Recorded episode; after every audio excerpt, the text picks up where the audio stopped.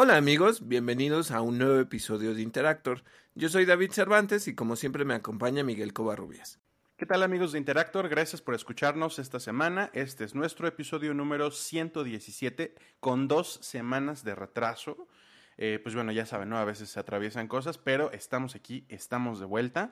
Y esta semana, en nuestra sección de videojuegos, además de pues un bonche de noticias que les vamos a presentar, les hablaremos de algunos títulos como Atomic Heart, The Witcher y Monster Hunter. Tenemos también algunas noticias de desarrolladoras como EA, Onoma y Take Two. Y eh, además les hablaremos eh, de algunas noticias de Nintendo y de las nominaciones de los Game Awards 2022. Algunas, las más destacables. Y en nuestra sección de cine, series y streaming, además de las noticias semanales, pues hablaremos de cadenas de streaming como Netflix, HBO Max, Peacock y, eh, perdón, y Amazon Prime Video. Tenemos también, como cada semana, noticias de Warner, incluyendo las de DC, y de Disney, incluyendo algunas de Marvel, eh, junto con noticias de Star Wars. Además, nuestras reseñas de Andor y Black Panther Wakanda Forever. ¡Comenzamos!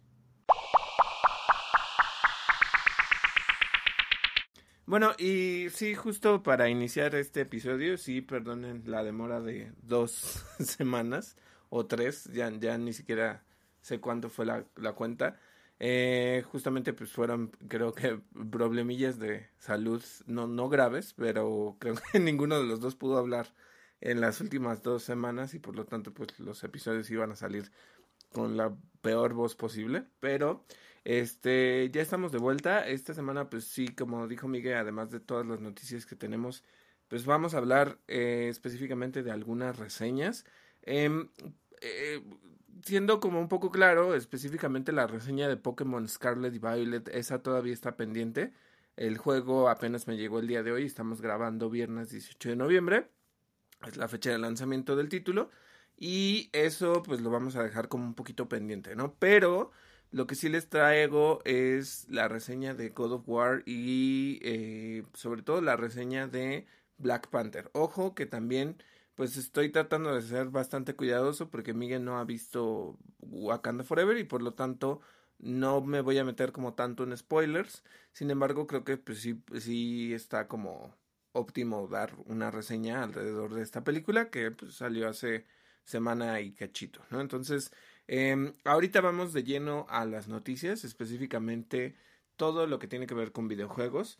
Eh, lo primero, y es que EA anunció un acuerdo con Marvel, esto ya no se, los platicamos, pasó hace dos semanas, yo creo, em, para el desarrollo de, varios títulos para consola y PC.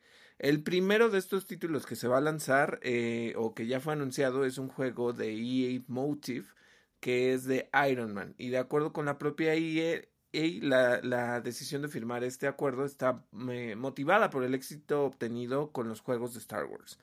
Algo que platicábamos es que, eh, ¿cuáles, no? O sea, finalmente si lanzo esta pregunta, ¿cuáles juegos de Star Wars? Porque eh, Jedi Fallen Order, ok, de acuerdo, es un buen juego que está creciendo muchísimo en éxito que pues a la gente le encanta tanto que pues la gente está esperando precisamente que hay un live action centrado en Cal ¿no? Em, el asunto es que, pues más allá de eso, ¿qué otro juego de éxito de Star Wars están teniendo en EA?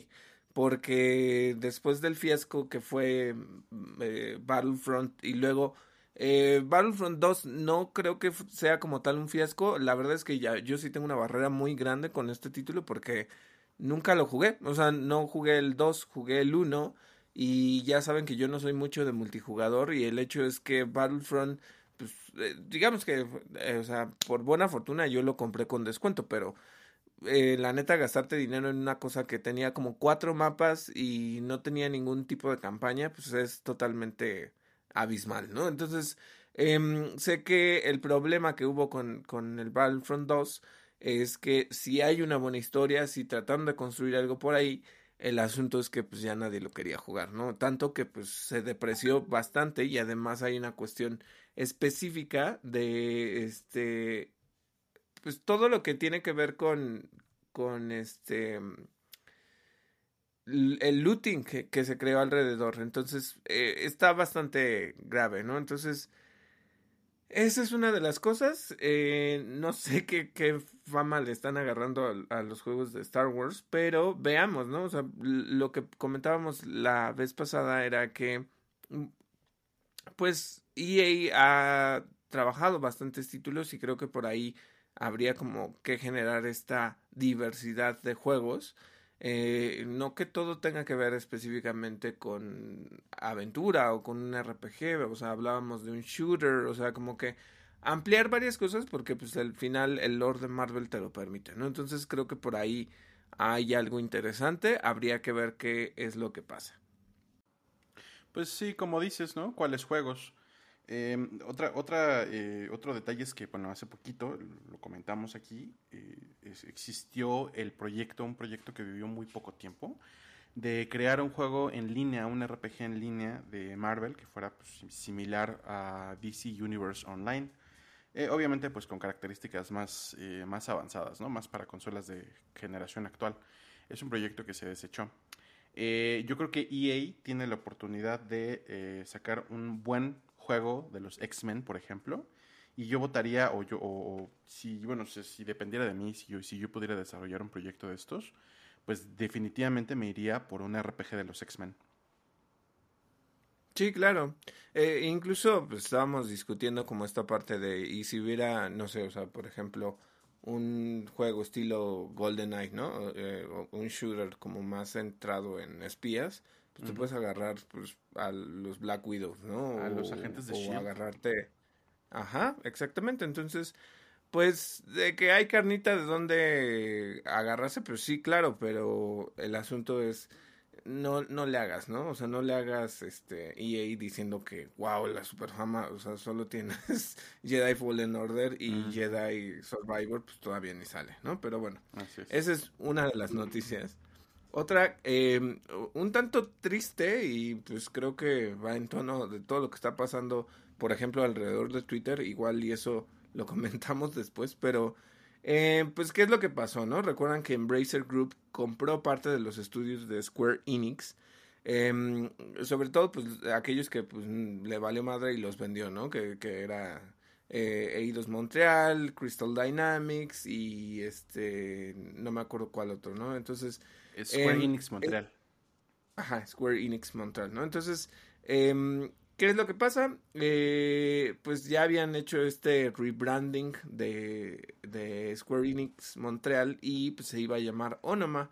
Pero justo eh, lo que pasó es que pues ya le están dando cuello a este estudio y será transferido a Eidos Montreal, ¿no? Entonces este cierre ocurre en menos de un mes de este rebrandeo que se hizo.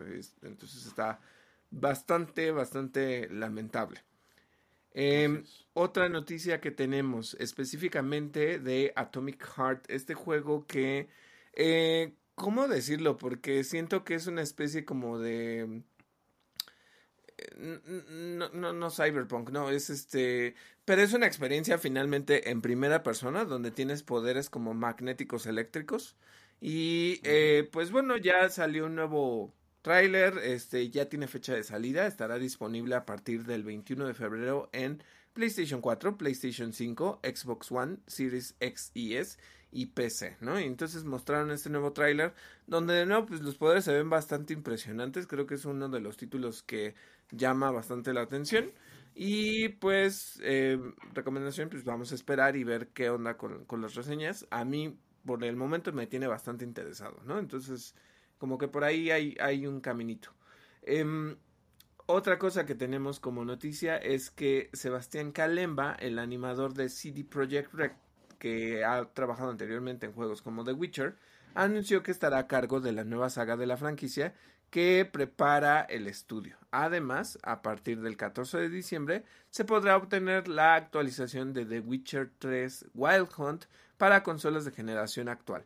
La actualización será gratuita para todo aquel que posea el juego en Xbox One o en PlayStation 4. Em, pues no sé, o sea, lo que me pasa es que creo que ya lo hemos discutido muchas veces.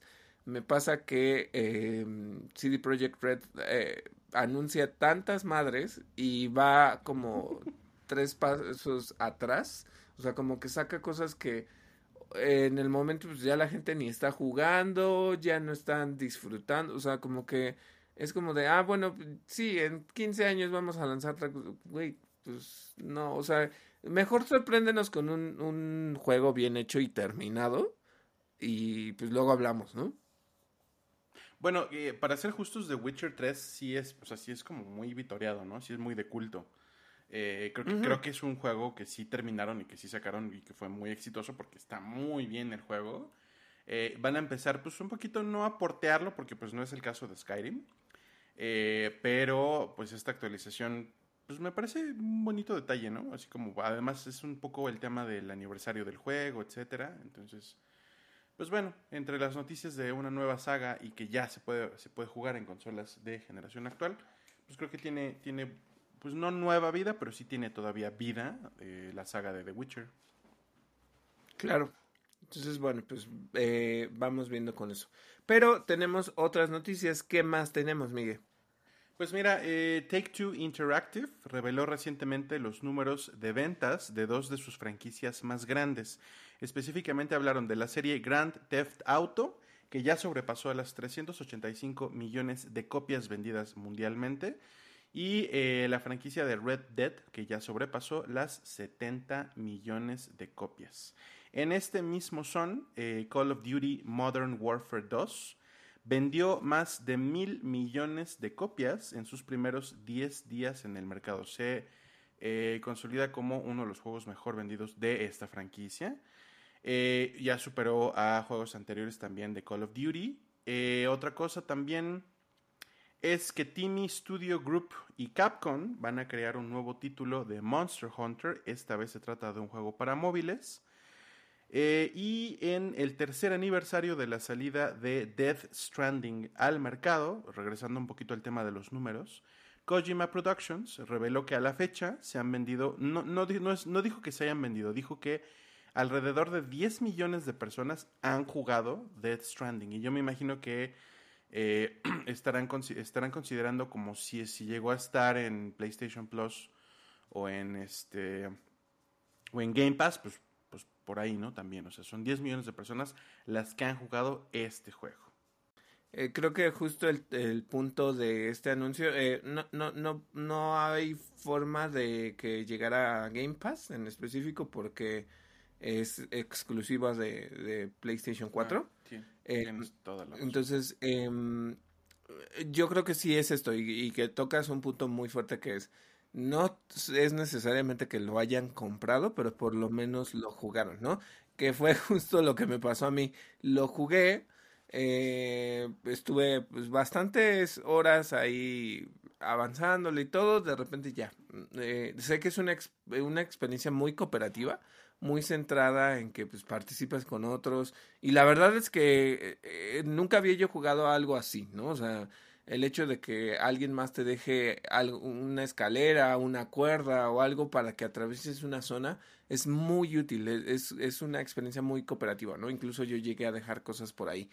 Em, pero a mí, como, como, esta dinámica de ir reparando cosas y subir y que no tienes los ataques al principio, em, me cansó muy rápido, ¿no? Entonces ahí pues estaba considerando como que sí, formaste parte del experimento social que quería hacer eh, Kojima, pero no sé, ¿no? O sea, al final, pues a lo mejor no a todos los convenció para comprar el título, ¿no? Entonces ahí hay, hay algo para tomar en cuenta.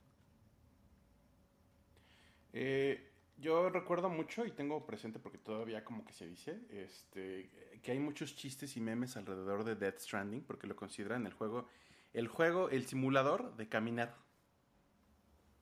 sí, sí, sí, el, simulador, lo voy a decir así, mira, muy cagado, más que de caminar, de, de mudancero o de costalero de la Merced, ¿no? O sea, em, vas este, sumando paquetes y lo que impide que camines bien es justamente el peso.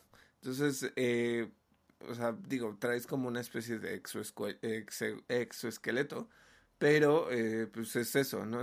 Entonces, eh, sí, o sea, es, es una experiencia a la que le tienes que tener paciencia y además que pues tienes que agarrarle la onda, ¿no? No es tan, tan sencillo, o sea, como que no es como un juego de carreras, un juego de shooters o algo así, es como muy específico, es muy, yo creo que sí entra en nicho.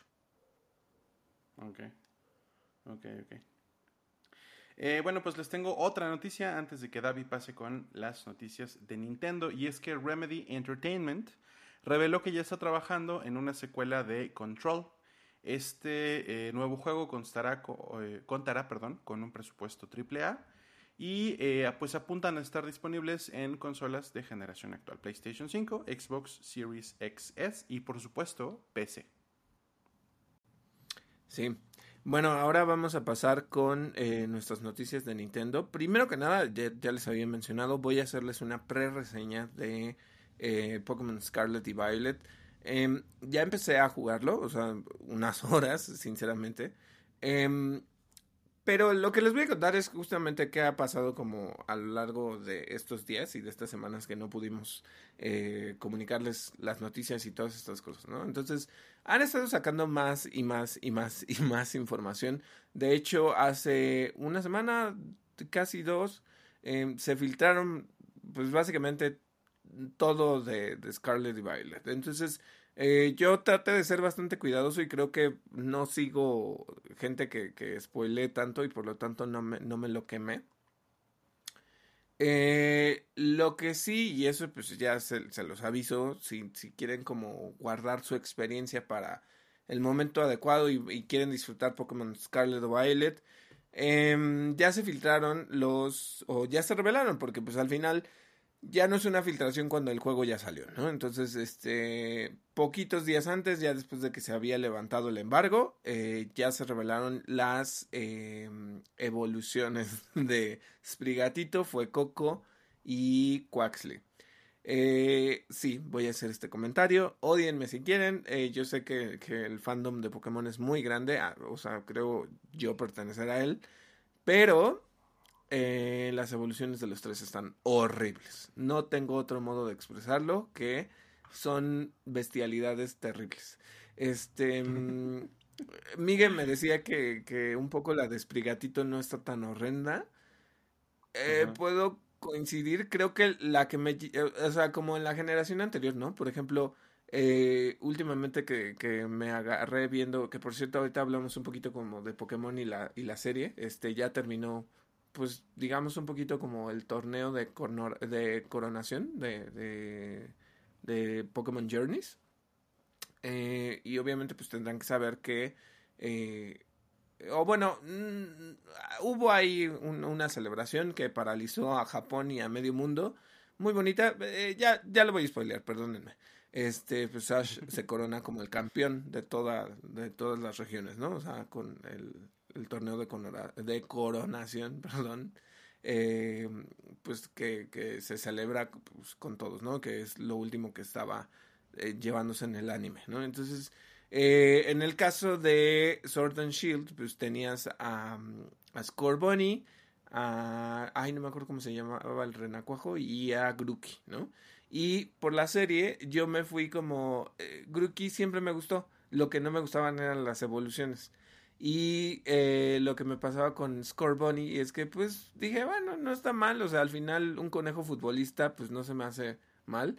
Y la cosa más horrenda que creo que a, nadie le gustaba eran las evoluciones de Sobble, ¿no? Sobre todo la última, después de Niño Emo y luego tienes a este Shooter extraño.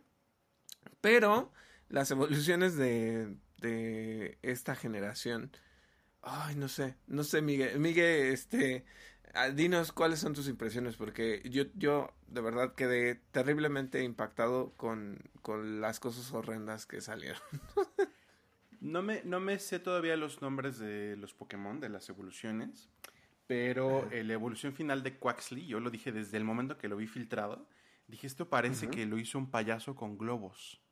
Eh, de verdad, o sea, las formas que... Tiene formas como de salchicha es lo que parece. Entonces dije, ver, vele las patas y vele la cola, estas plumas de la cola que se sostienen como de manera fantasmal, invisible, eh, parecen globos. Parece que está hecho con globos. O sea, alguien, alguien va a sacar en TikTok, en YouTube, en donde sea, en Instagram, eh, un, e, este Pokémon hecho con globos y se va a ver idéntico.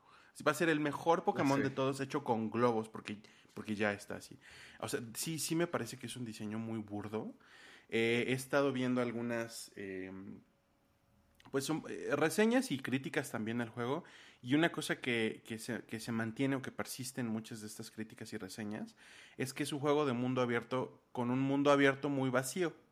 Como que no se siente... Eh, por ahí leí un comentario, decía, eh, es un juego de, de, 2022 que parece Ocarina of Time. Y no, y no están diciendo que Ocarina of Time sea, un mal juego, pero es un juego de 1998 las capacidades técnicas de 1998 pues no son las mismas que las de hoy.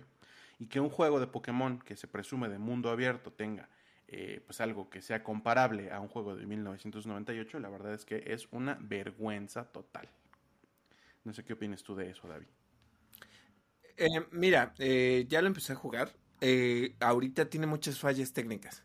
O sea, a pesar de que lanzaron el parche, el primer parche de día 1, de repente como que la pantalla se te va negro o te caes dentro del mapa y, pues no te mueres, ¿no? Pero, pero como que no está bien. Debo decir una cosa, porque de repente el juego se siente como muy avanzado en ciertas eh, cosas, o sea, como los gráficos, porque se ve como, se los dije cuando jugamos Pokémon Snap, ¿no? El New Pokémon Snap eh, lo que hizo Bandai Namco es traerle como todas estas texturas que deberían de tener los Pokémon y que pues ya para una generación nueva debería de tener. Eso lo tiene, o sea, con, con todos los Pokémon que puedes encontrar, eh, incluso sobre todo con los de metal, em, es donde ves más el brillo, eh, como esta textura como muy, ¿sabes? Como vibrante en ese sentido. Pero cuando se trata de ciertas cosas del mundo, como que de repente, pues sí es muy acostumbrado a lo que hace Game Freak, como de cajas, este, como espacios muy, muy cerrados, cositas así, ¿no? Entonces, eh, está evolucionando en modos de te estoy dejando que explores un mapa muy abierto. Técnicamente no hay pantallas de carga, técnicamente. Eh, lo que pasa es que hay como esferas grandes de, de mapa, ¿no? O sea, te entras como en diferentes áreas y justamente, por ejemplo, la parte principal del mapa se llama la ciudad de Mesagosa, que es donde está la escuela, o sea, o la Academia Uva o Naranja, dependiendo del juego que hayan escogido. Entonces, eh, eh, como que ahí cuando ya entras, pues sí hay una pequeña carga, pero los demás mapas están ahí. Entonces yo creo que eh, por una parte sí están como dando este avance de que sea mucho más libre la experiencia, que tú decidas lo que hagas, que eh, pues, tiene también que ver con las dinámicas. Ahorita no, no voy a entrar como tanto al respecto de esto, pero incluso porque llevas desde... O sea, poco a poco les voy contando, ¿no? Pero ya llevas como este Pokémon que te va a ayudar a, recorrer eh, las diferentes regiones y conforme las misiones incluso vas obteniendo las, las o sea, por ejemplo, planear, eh, surfear y todo esto, ¿no? Escalar. Eh, entonces, eso te permite explorar el mapa de luces. La neta es que sí les puedo decir es que es un mapa muy grande y que pueden encontrar muchísimos Pokémon, muchísimos, muchísimos. O sea, de los que ya conocemos regresan como unos ciento, que diga 300 algo y luego hay otros, ¿no? Entonces, de hecho, eh, eh, hubo, eh, se hizo un, como un evento compartido con, con la revelación de Gimigul, que es como un Pokémon que guarda moneditas, ¿no? Y que eh, tienes la forma que corre y que solo trae una monedita en la espalda y tienes la, la que tiene una, un cofre, ¿no? Y el Pokémon 1000, porque ya llegamos al 1000 dentro de todos los que tenemos, se llama, este, algo como de Goldengo, creo que se llama y es pues es como si fuera una bola de moneditas doradas, ¿no? Entonces, eh, lo que hizo Pokémon en este caso es que, se los voy a poner así, sí está avanzando en esto, pero el problema es que Game Freak todavía no llega, no sé si tenga esa maestría como lo hizo The Legend of Zelda Breath of the Wild, como para que eh, pues justamente cuando estás en una zona, pues sí se sienta viva y que por ejemplo ahí los bokoblins o los moblins te ataquen y que pues puedes interactuar con el mapa, ¿no? Y lo que pasa es que muchas veces, y esto pues analícenlo, eh, lo que pasa es que hagan de cuenta que cuando eh, no sé si específicamente Breath of the Wild lo haga, pero hay títulos que sí lo hacen. Incluso, eh, se los voy a decir ahorita que entre como a la reseña de God of War. Em, lo que hace es que cuando estás dejando de ver una zona, esa parte ya no se renderiza y se renderiza la de enfrente. Y entonces, por ejemplo, en God of War lo que tienes es estos cambios de que si estás pasando entre las paredes o te agachas y estás pasando por un túnel, eso es lo que está pasando. Está renderizando la parte de enfrente para que no te fijes en la de atrás. Y esa ya no la mm, vas a ver. Entonces, es un recurso que eh, también tiene Jedi Fallen Order. Exactamente. Entonces, eso creo que pasa aquí. Y entonces, como Game Freak, no creo que tenga tanto esa experiencia de que eh, el mapa te renderice todo. Eso es lo que pasa. Entonces no puede estar tan lleno y no puede estar tan, tan, ¿sabes? Como tan floreciente. Porque pues, el, el, el Switch se quemaría, ¿no? O sea, hay limitaciones de hardware. Entonces, eso es una cosa. No los estoy justificando. Creo que si, si Breath of the Wild ya lo hizo, ¿por qué no habrías de hacerlo tú también, no? Pero no se queman se vuelve consolas, ¿no? Ajá, y sí hay que tenerlo como muy en cuenta, ¿no? O sea, porque no lo va a lograr, o sea, independientemente de que lo queramos así, no, o sea, la consola no lo va a lograr. Entonces, eh, es una experiencia bastante divertida porque de nuevo le están metiendo como esta dinámica de vete a ver lo de los Pokémon gigantes, vete a ver este, la pelea con el Team Star, ¿no? Eh, vete a ver lo de, este, si quieres ser un campeón Pokémon, vete a los estadios. Y el mismo juego te pone barreras como muy naturales en donde em, lo que va a pasar es que haz de cuenta que pues tú puedes llegar a la zona que quieras, o sea, te están dando la libertad de que pues te liberan el Pokémon para viajar y todas estas cosas.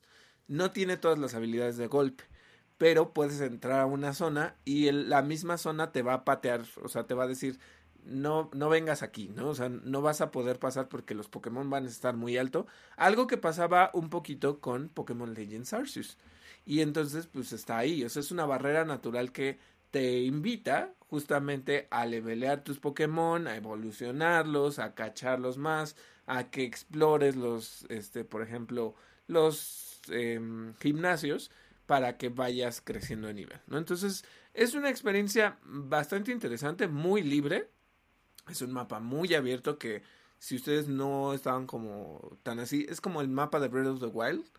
Eh, no llega a esa profundidad, pero entonces pues ustedes van explorando y, ah, bueno, voy a ir a cachar aquí a tal.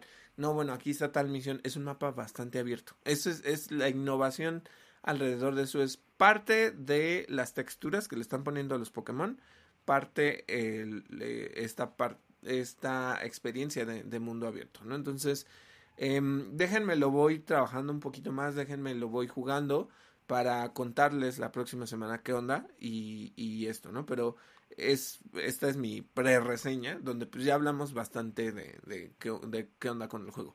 Pero, ojo, sí tenganle paciencia porque em, si esos, esas fallas técnicas ahorita las tienen, ¿no? Por lanzamiento.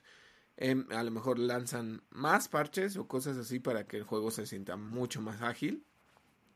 Pero pues tiene todo eso. Em, les digo que están son 300 Pokémon conocidos, se sumaron como 150 y algo, no me acuerdo cuántos son nuevos. Em, entre esos hay una dinámica nueva que este, pues es un poquito como que sí te invita a conseguir las dos versiones. Em, ya se había hablado de esto, había habido filtraciones que no quise tocar hasta el momento. Em, hay Pokémon del futuro y del pasado, ¿no? Que tiene que ver con el oh. profesor Turo y la profesora Sada. Entonces, este, hay versiones, por ejemplo, algo que sí se reveló en los trailers y que sí les puedo decir, o sea, en, teoría ya les podría spoilear todo, pero no lo voy a hacer. Em, hay un Don Fan del pasado, una versión del pasado, y es como muy prehistórica y las versiones del futuro son básicamente Pokémon Robot. Entonces, está por ahí. Eh, déjenme, lo voy avanzando un poquito más y les cuento, les, les digo qué, más tiene este juego para nosotros. De momento, pues yo inicié bien, salvo lo que les digo de, de los glitches y las pantallas negras y todas esas cosas. Eh, pues sí me generó algo de ruido, pero eh, poquito a poquito les voy contando. Pasando a otras noticias específicamente eh, de Nintendo es eh, las ventas de Nintendo Switch ya sobrepasaron los 114 millones. Mientras que las ventas de Mario Kart 8 Deluxe ya alcanzaron los 50 millones. Este, eh, yo creo que, pues, además de que formo parte de esas cifras, porque pues yo me compré el Mario Kart 8 Deluxe y, y el Switch, pues digo, no manches, o sea, ¿cuánta gente lo sigue comprando? Y creo que es un juego que, pues, que, que es muy fácil que te subas, ¿no? Eh, es, es, algo como bastante grande. En, el mismo tono, eh, pues tenemos que, por ejemplo, Animal Crossing New Horizons se convirtió en el juego más vendido en, Nintendo en Japón con 10.450.000 copias vendidas, con lo que ya sobrepasó a Pokémon Red, Green y Blue, que mantenían el récord con 10.230.000. Eh, y pues digo, bueno, pues sí, ¿no? Este, y sobre todo que le tocó, o sea, como, no sé si es de esas bendiciones en disfraz, ¿no? Pero em, pues le tocó la pandemia. Y esto invitó, o sea, cuando el auge de comprar consolas y todo, porque no podíamos salir, pues ayudó mucho más a las ventas de este Animal Crossing. Ojo que no digo que no sea así de popular, porque lo es, solo que pues busteó, ¿no? O sea, todas estas partes. Y bueno, eh, antes de que pasemos a eh, todas las nominaciones de los Game Awards que se revelaron la semana pasada, ya les traigo la reseña de God of War Ragnarok. No voy a hacer spoilers específicos de la historia porque creo que es un juego bastante largo que pueden disfrutar muchísimo.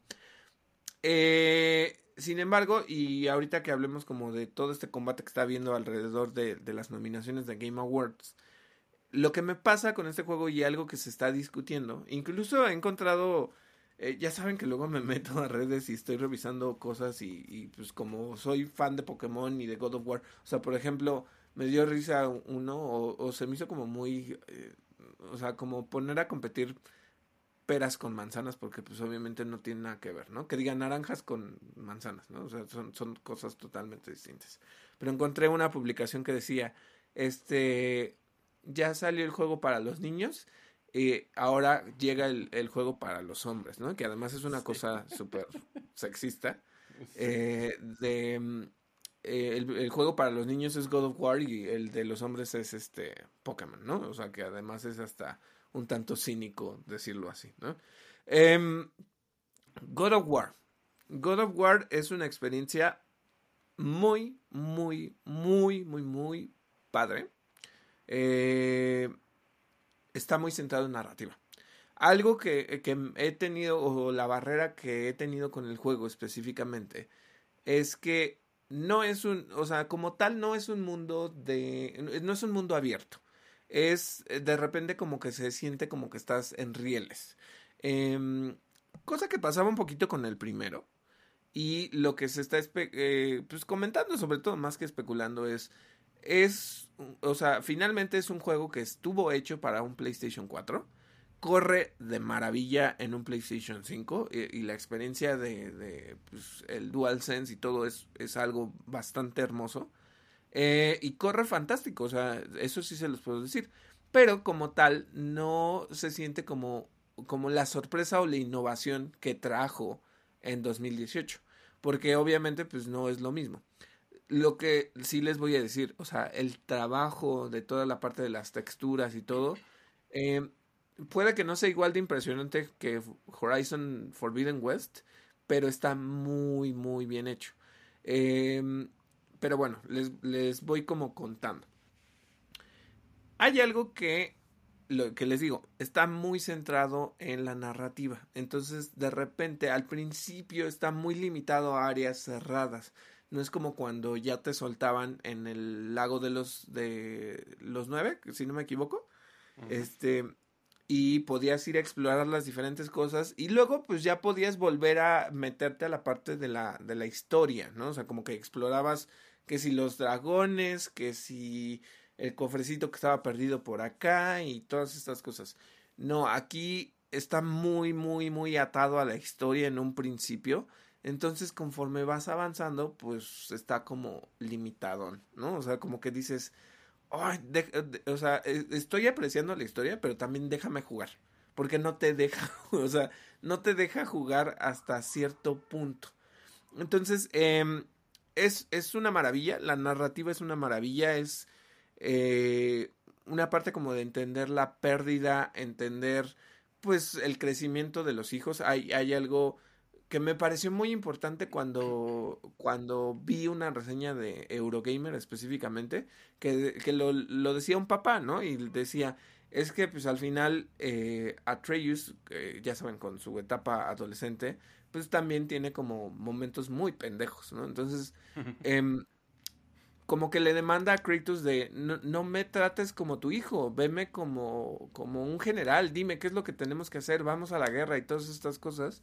Y el comentario que más me resonó es que pues, son de Eurogamers, son de España específicamente, y decía, en un contexto en el que yo estoy viviendo en una zona pues, aledaña a un conflicto bélico, el hecho de que un hijo te exija verlo de otra manera y que te diga, venme como algo más táctico y, dice, pues no se puede, ¿no? Y eso le pasa a Kratos, o sea, al final no quiere, eh, o sea, más que sobreprotegerlo, es como de quiere evitar que pues la niñez o cierta infancia dentro del contexto de God of War, eh, pues se le dañe, ¿no? O sea, porque no lo quiere exponer, ¿no? Y él sabe todas las consecuencias que trae una guerra, ¿no? Entonces, eh, hay muchos personajes. Eh, la narrativa es perfecta, o sea, perfecta, perfecta. Eh, vuelve Mimir, que te cuenta como las historias. Y algo que les debo decir y que me está súper, súper encantando y que pues también ya se filtraron como ciertas cosillas en internet, es que es muy, es muy referencial a la época griega. Todo lo que ha pasado, o sea, por ejemplo, eh, de repente Kratos empieza a hablar de Dimos, que es su hermano, ¿no? Y, y esa historia pues ustedes pueden decir, ah, bueno, pero pues eso es de eh, God of War, eh, no me acuerdo si es de Ghost of Sparta, o no me acuerdo cómo se llamaba. Eh, estaba el de Chains of Olympus y, el otro que era de, PlayStation portátil, ¿no? Em, donde pues, te cuentan la historia del hermano perdido de, de Kratos, ¿no? Entonces, es una cosa bien hermosa porque te cuentan cuál es la relación de, Kratos y el pasado, ¿no? O sea, hay, hay una donde te dice, le dice Mimir, ¿por qué no puedes usar la magia de, tu tierra natal, ¿no? Y medio se explica o te cuenta como que, pues, cuando una tierra muere o un mundo muere, esta magia muere con él. Entonces, por lo tanto, ya no puede usar lo mismo que, que hacía allá en este mundo nórdico, ¿no?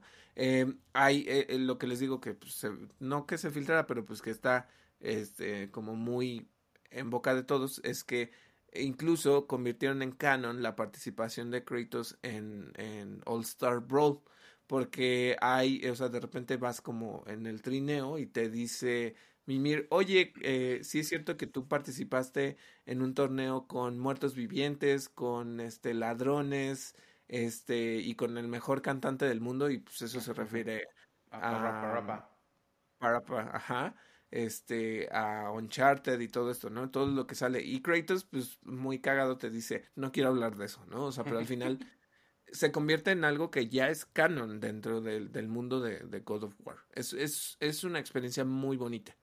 Em, algo con lo que yo tuve como, o con, que sigo teniendo, porque eh, es un juego muy extenso, muy, muy extenso. Y yo como completionista, pues me regreso, voy, vengo, hago, ¿no? Lo que me pasa es que si de por sí ya tenía estos elementos de RPG, donde ustedes le ponían la runa de quién sabe qué chingada y el cristalito de quién sabe qué, y el guante de la cosa esta te permite tener seis cosas y bla, bla, bla, aquí lo hacen aún más complicado. Eh, ¿Por qué lo digo así? Em, ahora, eso sí está padre. Ahora tus ataques como los que más utilizas los puedes ir leveleando y tiene como tareas, entonces tienes nivel bronce, oro y, plata, ¿no? O sea, en el orden adecuado. Y entonces si el de lanzar, de cuando te haces para atrás y esquivas y lanzas la, el, el hacha leviatán, Ese, entonces ahora le puedes seleccionar que tenga más efecto de este de los de, congelamiento o que eh, los estone más o que los atonte más o que eh, genere más daño, ¿no?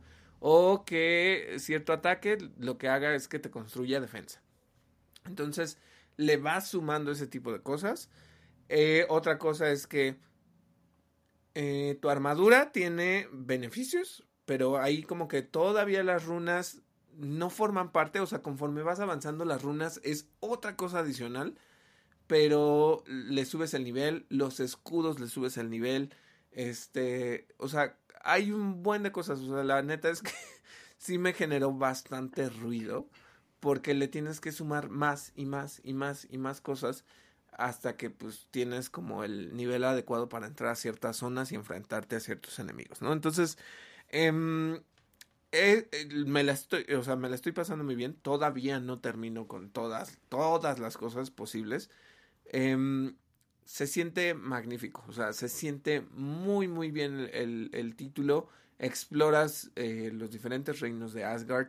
Hay muchos enemigos. Algo que, que sí mejoraron es la variedad de enemigos. Ustedes me dirán, o se pueden acordar de God of War 2018 y tenías a los hombres lobo, a los Droger, a los estos como soldados grandotes de hielo que tenían una espadota este, a los muertos de Helheim y este, obviamente a los pinches trolls que te aparecían cada cinco segundos, que si de hielo, el de orito, el del inframundo y la chingada, ¿no? Este, aquí hay mucha variedad de enemigos. Cada uno de los mundos tiene enemigos distintos, ataques distintos. Em, y obviamente, pues, eh, este juego viene con mucha crueldad y mucho gore eh, Kratos los destaza de formas diferentes, ¿no? Entonces, este, eso está muy bien, o sea, la forma en la que finalmente el juego te hace sentir muy poderoso. Y creo que algo que hacía desde la versión anterior o la, la, la el título de 2018 es que pues el hacha leviatán, incluso las espadas del caos y ojo, no es spoiler, hay más armas que, que se te suman, ¿no? Entonces, eh, la sensación alrededor de, jugarlo es, es maravillosa. O sea, em, ojo, yo, yo estoy hablando de la versión de PlayStation 5, pero la versión de PlayStation 4 no se queda atrás. No se queda atrás porque pues fue creada específicamente para PlayStation 4. Eh, lo que sí es que va a hacer que su, su PlayStation suene como que va a despegar hacia la luna por el rendimiento y pues va a estar, ¿no? O sea, muy, muy fuerte porque pues el apartado gráfico este no te da para eso, ¿no? O sea, sin embargo, pues hay mucha la experiencia visual lo pueden poner a mejor rendimiento, o sea, a que los FPS sean mucho más ágiles o que este pues tenga menor FPS, pero el, que todo el apartado gráfico se vea más espectacular, ¿no? Obviamente. Entonces, eh, si ustedes tienen una televisión 4K, pues les va a dar todo un rango visual bastante grande eh, sí, o sea, eh, total diferencia. O sea, y ahí es cuando no por tirarle más mierda a Gotham Knights, creo que ya se la tiré lo suficiente. Pero neta te das cuenta que cómo está de bien hecho el, el, detalle, eh, la parte de sonido, todo lo que hace eh, God of War, eso es todo lo que le falta a Gotham Knights. Es una experiencia. tú ahorita me, me dio mucha risa que dijiste que se siente como que está desolado eh, Pokémon Scarlet o Violet. Eso le pasa a Gotham Knights. Tienes una ciudad muy grande, muy abierta y es una ciudad muerta. O sea, no hay NPCs, no hay, no hay nada. O sea, estás ahí como explorando una cosa ahí que, y, que se vuelve completamente repetitivo. Aquí no. Es, es una maravilla el, estar ahí, interactúas con muchos personajes, eh, conoces varios lados, ¿no? Entonces, es una cosa bien hermosa que la neta les recomiendo que no se lo pierdan. Ahorita que pues está el buen fin, eh, dense God of War, o sea, de verdad no saben lo mucho que les va a encantar, lo mucho que lo van a disfrutar, que vale la pena un juego de este nivel, sí vale la pena comprarlo. Eh, la versión de PlayStation 4 no está tan cara como la de... Y incluso la de PlayStation 5 tampoco está tan cara, pero pero la neta es algo que vale muchísimo la pena. Em, ¿Qué más les puedo contar acerca del juego? No sé, Miguel, alguna duda o alguna pregunta que, quieras como que hable acerca de, del juego. Pues es que es, spoiler, pero ¿por qué, ¿por qué vuelves a pelear con las Valquirias? Ah, este, miren, em, ah, pasa algo muy gracioso. La gente está súper enamoradísima de Thor. Hay algo que les voy a decir, e, es, es, sí es ligeramente spoiler. Lo que nos mostraron en el tráiler de pues, el, segundo o el tercero, ya no me acuerdo cuál es, el más reciente, eh, pues eh, esos enfrentamientos con, esos enemigos, lo que pasa en el juego es que pasaron tres años desde el, desde el último juego, ¿no? Eh, obviamente, pues la actuación, si, si le ponen en inglés, pues la voz de Sonny Soljic, que era el niño, pues ya le cambió la voz, ¿no? O sea, totalmente. En que incluso pues, se discute que eh, pues tuvieron que volver a regrabar partes porque pues sus cambios de voz pues eran muy obvios de pues, la voz de, que, pues todavía era como muy aguda del primer juego, ¿no? Eh, pero el juego te avienta desde un principio con ese, ese tipo de cosas, o sea, con enfrentamientos que tú creerías que son las batallas finales. No, eh, no porque no haya eso más adelante, pero como que te avienta desde un principio así como de ya. O sea, ya el Finbull Winter ya inició, eh, los conflictos ya están aquí, ve cómo los resuelves, ¿no? Eh, ¿por, qué hay, eh, ¿Por qué te muestran que hay un enfrentamiento con Valkyries? Eh, no son específicamente las Valkyries que estaban encerradas, esas eran unas, esas son las que... Eh, pues el mismo juego te va explicando cuál era la relación que incluso tienen con, con Freya, eh, pero son otras.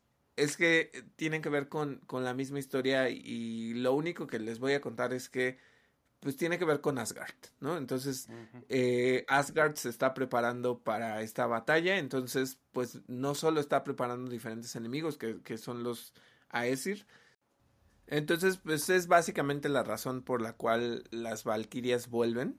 Em, hay muchas sorpresas, de verdad hay muchas sorpresas. O sea, tú, tú me preguntas sobre las Valkyrias. Hay algo que, que pues, se construye por ahí, creo que, que te va a gustar. Eh, en este juego como tal hay muchos enemigos, regresan muchos, o sea, tienes a los gigantes de piedra, regresan los lobos, regresan los Droger en algún momento, regresan los de hielo en algún momento, eh, pero hay una infinidad de, nuevos enemigos.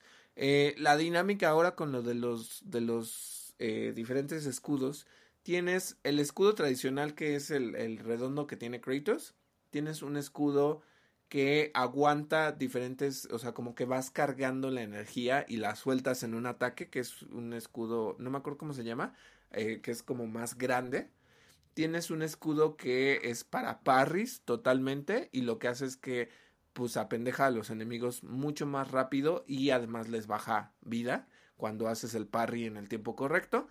Y tienes un, un escudo, entre otros, ¿no? O sea, pero tienes uno que es como en eh, forma de diamante. Que ese no me acuerdo específicamente qué hace porque mm, lo agarré y no me gustó. pero cada uno de esos escudos lo puedes ir leveleando. Entonces, eso cambia completamente la dinámica. Les voy a decir que yo con el que me agarré mucho es con el escudo de, de Parry. Este, porque pues sí te ayuda un buen, les baja un buen de vida, pero como te lo dice la explicación del mismo juego es, es, un, es un escudo de riesgo. Eh, si no lo haces, el, el daño es más grande, eh, eh, pero también el daño que le haces al enemigo cuando, cuando le devuelves el golpe es más grande, ¿no? O sea, como que hay un riesgo recompensa y el escudo circular, el redondo normal, a mí es el que más me gusta porque, pues, además te permite devolver los ataques, este, tanto, sabes, como a distancia, como los de, eh, pues, los de melee, ¿no? Entonces, está bastante interesante. Les digo que en algún punto les van a soltar otra arma. Eh, pero cada una de esas cosas. Regresa a la parte de los cuervos de Odín eh, en esta ocasión es mucho más eh, eh, o sea, como que hay una dinámica mucho más interesante de que los vayas matando porque te van a ir soltando cofres con beneficios. Entonces, esto pues, está como muy bien hecho por ahí. Eh, hay personajes que nunca creerías que, que, pues convivan con Kratos, pero pues resulta que sí conviven con él. Em, es una experiencia muy bonita. lo que les digo es, les puede generar cierto ruido. Si ustedes quieren esta experiencia como ya muy abierta, muy de suéltame y déjame ver todo el mundo, no. De repente lo va a hacer, el juego lo va a hacer, pero en un principio es muy, se siente como si fuera sobre rieles. Es como de, este, te suelto cinco monstruitos por aquí, continúa, sigue hablando, sigue recorriendo, te suelto otros cinco monstruitos por allá. Entonces, eh, eso puede ser un poco alienante al principio pero está muy centrado en, narrativa. Entonces de repente es como de no los va a dejar ir a explorar. Eso es lo que puede llegar a ser como limitante de la experiencia de God of War, o sea, de Ragnarok en específico. Eh, hay nuevos ataques, eh, ya saben que tienen el, el, ataque rúnico pesado y el ligero. Hay nuevos ataques, hay, hay cosas que regresan del pasado. Em, la experiencia y la movilidad que tienes ahora con Kratos de que si se cuelga de algún lado y todas esas cosas eh, es bastante, bastante útil les va a permitir hacer muchas cosas y explorar su mismo modo de juego. Em, es, una, es una maravilla. Es, es una cosa que lo que les dije ¿Qué me pasó de nuevo le, tirándole mierda a, Gotham Knights? Es que lo que me pasó es que no habíamos tenido buenos juegos y esta cosa que no, es que sí es de nueva generación y tienes un mapa súper grande y todas esas cosas, promesas que se rompieron totalmente, pero aquí, o sea, sí vuelve esa conexión de quiero seguir jugando, quiero seguir descubriendo. Es, es una maravilla técnica y gráfica. Em, ojo, nos sorprende, no avanza como tanto como lo hizo Forbidden West. No es tan abierto como Elden Ring. Ahorita que hablemos específicamente de los Game Awards, es, esos son mis argumentos de por qué God of War es excelencia pura en, en muchas cosas, pero también es muy limitado en otras. Entonces ahorita entramos a las nominaciones y todo. Em, mi recomendación es cómprenlo. No hay manera de que se lo pierdan. Dénselo para Navidad. Yo creo que lo van a disfrutar muchísimo, muchísimo. Es, es, es, una cosa que, que les va a encantar sí o sí. Yo seguramente lo juego próximamente. Seguramente me lo doy. Y bueno, eh, pues con esto vámonos con los Game Awards. Les vamos a presentar algunas de las categorías denominados. No les vamos a pasar la lista completa por motivos de tiempo. Eh, pero bueno, justamente God of War Ragnarok y Elden Ring son los juegos que encabezan las nominaciones de este año. Para sorpresa, la verdad es que de nadie. God of War no solamente era esperadísimo, sino que se veía venir eh, la calidad de juego, ¿no? Eh, ¿Qué títulos están nominados a Game of the Year, al famoso GOTY, el juego del año?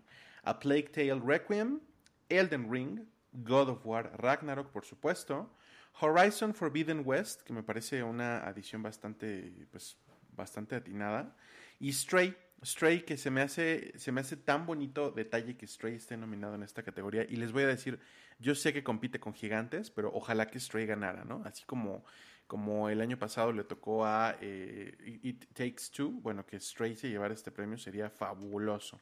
Apoyen a la industria indie. Eh, Xenoblade Chronicles 3 es el otro juego que también está en esta categoría. Son seis títulos nominados para Juego del Año.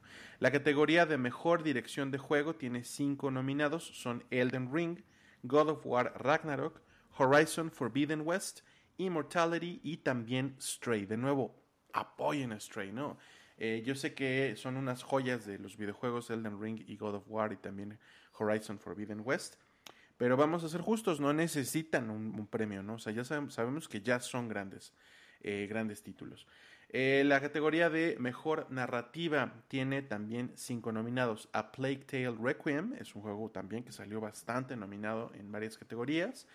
Elden Ring, God of War Ragnarok, Horizon Forbidden West y Immortality. ¿Qué más, David? Vamos un poquito como a detalle de, qué onda con las categorías, ¿no? Em, Game of the Year. Eh, justo ahorita Miguel estaba hablándonos de, de que está Stray, que para sorpresa de algunos también está Xenoblade Chronicles 3.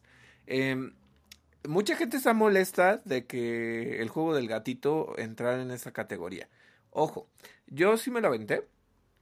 En algún momento, pues obviamente es una maravilla en cuanto a narrativa. O sea, sí te cuenta como qué pasa en el futuro, ¿no? O sea, que muchas veces pues es como estos futuros distópicos donde pues te, das cuenta que la, que la humanidad se fue al carajo, ¿no? Que, no es algo tan lejano de, de lo que vivimos, pero eh, es, es una experiencia muy bonita. Eh, eh, tú dices, yo no digo que no haya que apoyar a los indies, creo que obviamente tienen su, su hermosura, tienen toda la parte de su detalle técnico. Ahorita hablo específicamente de uno eh, que está dentro de los títulos y dentro de la, de, digamos, como de toda esta parte de la competencia.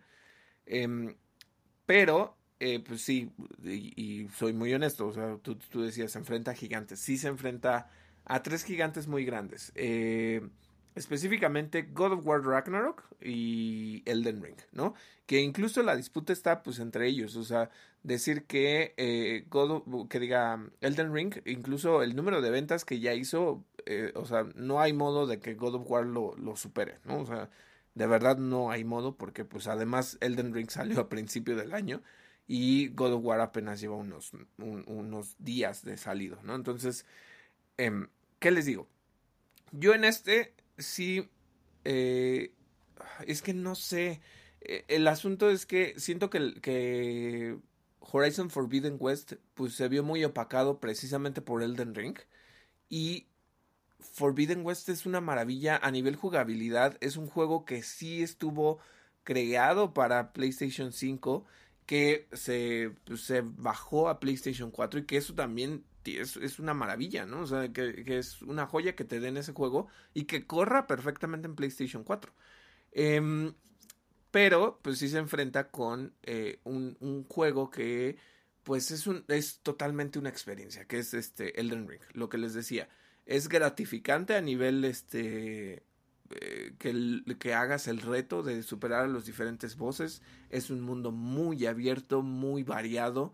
Eh, de repente, pues sí tiene como los enemigos repetitivos, pero eh, sin embargo, eh, hay, hay algo muy interesante que lo que les digo es cambiaron esa dinámica de la dificultad. Tú vas a esas zonas donde, este, pues a lo mejor puede ser un gran reto, pero si no estás listo para eso, puedes ir a recorrer 30 lugares más antes de enfrentarte a ese boss, ¿no? Entonces, es, es algo así, pero, por ejemplo, lo que yo diría es, Elden Ring no, no es la gran cosa a nivel gráfico. Eso sí, no. Entonces, eh, por ahí hay, hay varias cosas. Yo mi voto en específico para esta categoría se lo daría a eh, God of War Ragnarok. Pero sé que está como muy reñido, o sea, pero porque yo le tengo más cariño a God of War que a Elden Ring. Y disfruté muchísimo Elden Ring. Entonces, uh -huh. eh, ahí sí es más que nada mi subjetividad pero mucha gente se está peleando con no, es que Elden Ring es mejor. Elden Ring tiene muchas cosas también, o sea, muchísimas cosas también. Eh, lamentablemente yo creo que ahí Horizon Forbidden West se queda atrás, no porque no sea igual de magnificente que los demás, sino que simplemente pues no tuvo el mismo espacio, no toda la gente lo jugó, ¿no? O sea, creo que eh, al final Elden Ring se volvió una tendencia muy grande, muy, o sea, que tocó a muchos lados. Ese es el asunto que creo que por ahí le podría dar a Elden Ring el, el, pre, el premio de, juego del año. Ahora, mejor dirección de juego. Aquí hay otro asunto. Este, aquí volvemos a ver Immortality, volvemos a ver Stray. Eh, en el caso de Stray, pues también es todo un, un asunto. Pero eh, la dirección yo creo que aquí lo que hace Miyazaki con Elden Ring, eh, eh, ahí sí yo se lo daría a él, o sea, a Elden Ring, porque la neta es que eh, Hidetaka Miyazaki siempre ha sabido hacer que los juegos de Souls-like sean muy conectados, o sea, cada uno de los mapas están, siempre hay una forma en la que llegues de un lado a otro. Eh, tiene una belleza, lo que les digo de implementar esta cuestión de que la dificultad no sea algo que te frene para seguir jugando un juego de Souls-like, es una maravilla. Acá, recordando que God of War Ragnarok ya no está dirigido como tal por Cory Barlog. Cory Barlog quedó como en la parte narrativa y queda este Eric Williams, que también él ya ha llevado God of War en versiones pasadas.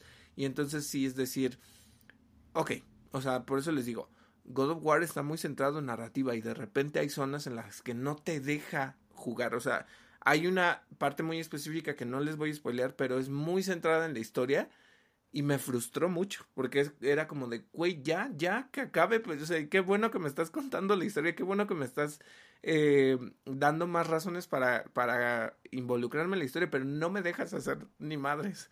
Eh, eso como que a mí me frustró mucho. Creo que God of War al final en la parte de dirección sí avanza mucho, pero la, la, maravilla de lo que hace Elden Ring es otra cosa. No sé ahí tú, Miguel, eh, qué opinas específicamente como de esta, eh, por ejemplo, de tanto del juego del año como de, del de dirección. Yo, yo insisto un poquito en que el juego del año puede ser como un regalo para, eh, pues para estos títulos indie que se están ganando el corazón de tanta gente y que además pues pueden beneficiarse de este tipo de premios. Eh, no se trata tanto como de, o sea, que verdaderamente sean o no el juego del año, creo que es como una movida que personalmente yo propongo como pues, a propósito, ¿no? Pero, eh, pero sí, no, estoy, estoy de acuerdo en que tanto God of War como Elden Ring, pues, y, pero también Horizon Forbidden West, pues están en un nivel muy superior, ¿no? En cuanto a lo que hablabas de dirección, este, qué bueno que mencionas lo de Hidetaka Miyazaki, eh, lo de Cory Balrog también. Cory Balrog, una figura que además ha estado muy activa en estas últimas 24 eh, horas por el tema de, que Twitter se está cayendo, y bueno, ya les hablaremos un poco más de eso después, ¿no? Eh, no sé, en fin, yo ya emití mis votos también. yo el premio a mejor dirección sí se lo doy a, eh, a Hidetaka Miyazaki, definitivamente. Eh, eh, bueno, ahora entremos en. Eh, bueno, específico el de narrativa, ¿no? Narrativa no hay forma de que God of War no se lo lleve. Es, es, es una historia hermosa, es una historia bien contada, te revelan como esos misterios que tenías como en la cabeza, o sea, como de decir, eh, oye, pero ¿qué pasó con esto? Oye, pero ¿y esto que eh, la historia es, es, muy buena. Lo que les dije de, de, cómo Kratos evoluciona como padre es sigue siendo pues su punto fuerte. Lamentablemente ahí pues los de eh, Elden Ring no puede ganar ahí. Sinceramente, si tienes que ver 30 videos de Batividia para entender qué chingados pasa en la primera sección del mapa, Elden Ring no puede ganar en narrativa porque sinceramente es muy complicado de leer. O sea, es una experiencia de juego muy grande, muy hermosa, sí, pero la narrativa, o sea, yo les puedo decir, intenté entender la narrativa de Elden Ring, no la entiendo. O sea, no, tendría yo que ver 30.000 cosas para tener un, un, acercamiento de la historia de, de, Elden Ring y decirles, ah, sí, miren, este, de punto A a punto B, esto es lo que pasó. Y no, no puedo hacerlo así. Eh, God of War es una cosa muy fantástica. Horizon Forbidden West tiene ahí su punto, pero yo creo que no le gana. Y a Plague Tale Requiem también mucha gente pues, le está favoreciendo. Es una historia muy centrada, es como... Eh, pues sí, eh, es más que nada narrativa que tanto gameplay pero pues ahí sí se queda corto, ¿no? O sea, ahí no, no, sinceramente no le puede combatir a, God of War. Ahí yo, por ejemplo, mi voto sí sería God of War. Em, pero continuando, hay, hay otras nominaciones. Mejor dirección de arte, volvemos a ver Elden Ring, God of War, Horizon Forbidden West, Scorn y Stray. Ahora, aquí Scorn es uno de estos juegos que pues está generando bastante ruido eh, porque es un juego muy visceral que incluso a la gente le está dando mucho asco. Mucho asco de, o sea, que, que los sonidos, o sea, es una experiencia muy inmersiva, pero muy inmersiva para la parte eh, como, es que no, sé cómo describírselo, es como, es muy monstruoso, o sea, muy, muy, te puede sacar mucho de onda. Em, yo aquí en dirección de arte, o sea, dirección de arte de Scorn es buenísima Pero sinceramente aquí a quien yo se la daría es Horizon Forbidden West. El apartado gráfico, el apartado de, cómo diseñaron a cada uno de, de, las máquinas, de Aloy, o sea, es, es hermoso, es hermoso, o sea, Horizon Forbidden West es una pieza maestra que eh, pues lamentablemente God of War aquí no puede pelear tanto porque les digo, es un juego de PlayStation 4 eh, que pues, se adapta a PlayStation 5. Elden Ring es maravilloso en su arte y tiene muchas cosas muy bonitas, pero los gráficos no le ayudan. Ahí sí, este, como que no. Entonces, eh, Stray es bonito, pero yo diría que no. O sea, como que ahí, ahí no, no pelea. Eh, pero digamos, son mis impresiones, ¿no? O sea, no, sé a ti, y aquí en esta, ¿cuál, ¿cuál le darías al premio, Miguel? En dirección de arte, eh, God of War Ragnarok, sin ninguna duda, pero Forbidden West, Horizon Forbidden West, me parece que está bastante, eh, bastante cerca, ¿no? Eh, ¿Qué pasa con Elden Ring? Pues fíjate que a mí me pasó un poquito lo que mencionas, ¿no? A mí me alienó que no tuviera, que no, que no sea un juego, perdón, que no sea un juego tan centrado en el lore, ¿no? Si ustedes siguen el programa, si ustedes nos han escuchado hablar, pues ya sabrán que, a mí lo que me atrapa de una producción, pues es el lore, ¿no? Eh, estabas diciendo hace un ratito que no hay manera de que God of War eh, pierda mejor narrativa. Este es el año en el que vamos a poder prestar atención y vamos a poder, eh, pues, tener como un panorama un poquito más claro de qué tan objetivo es el público de los Game Awards. ¿Qué, qué mm. tan verdaderamente van a votar por la categoría? Eh, o, verdaderamente van a votar por, eh, por tal juego porque lo jugaron y porque reconocen los aspectos técnicos de tal categoría o es solamente un concurso de popularidad. Aquí lo vamos a ver. Eh, no lo sé en dirección de arte, me parece una categoría muy reñida, pero, pero sí en, narrativa, definitivamente.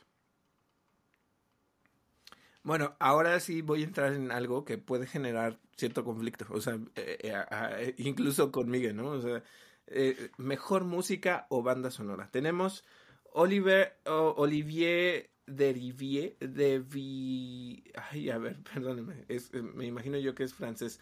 Olivier Derivier. Derivier. Ajá. Eh, por A Plague Tale Requiem. Luego tenemos a Tsukasa Saito por Elden Ring. Bear McCreary por God of War Ragnarok. Two Feathers eh, por Metal Helsinger y Yasunori Mitsuda. Eh, ahora, aquí es donde les voy a decir, y me van a decir, no seas blasfemo. Em, lo que pasa con God of War Ragnarok, y es algo que no toqué en, mi reseña, la música ya no te impacta. Eh, no porque las piezas que hace Bear McCreary no sean bonitas, pero básicamente hay cosas que ya conociste en el primer juego que te impactaron a diferentes niveles. Cuando ya escuchas el soundtrack de God of War Ragnarok e incluso cuando lo estás jugando, la música pasa a un plano muy secundario. Ya no te construye tanto como lo hacía la otra. Incluso pues ya como que dices, ah, esto pues, pues ya no es pieza nueva, ¿no? Eh, eso es, ese es el, el, lo malo. O sea, ahí es donde sí estoy siendo un poco eh, o sea, como que tengo un sesgo porque digo, no, o sea, ya no le diste al clavo con la música, ya no tiene el mismo, ¿sabes? Como el crescendo, no tiene esas cosas, ya no las tiene el soundtrack de God of War Ragnarok. Incluso si lo van a escuchar, o sea, escuchen el primero y luego escuchan el segundo y dicen, ay, o sea, ahí es donde lamentablemente, pues yo creo que, que no, no compite. Ahora, eh, no necesariamente porque se lo dé a, Elden Ring, eh, porque Elden Ring tiene música muy impactante para las peleas de los bosses.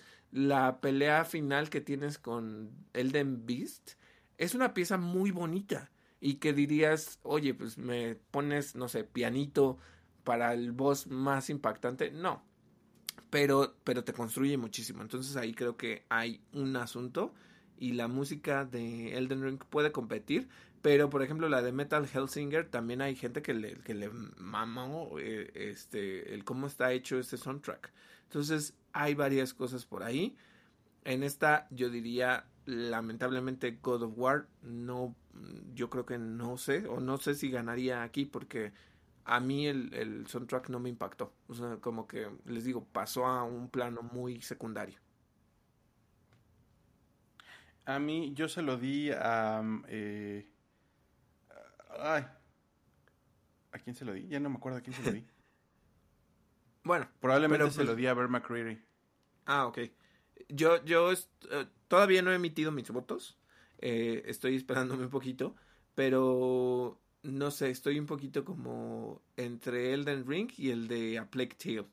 ¿Saben? O sea, como que sí dije, mmm, hay algo por ahí.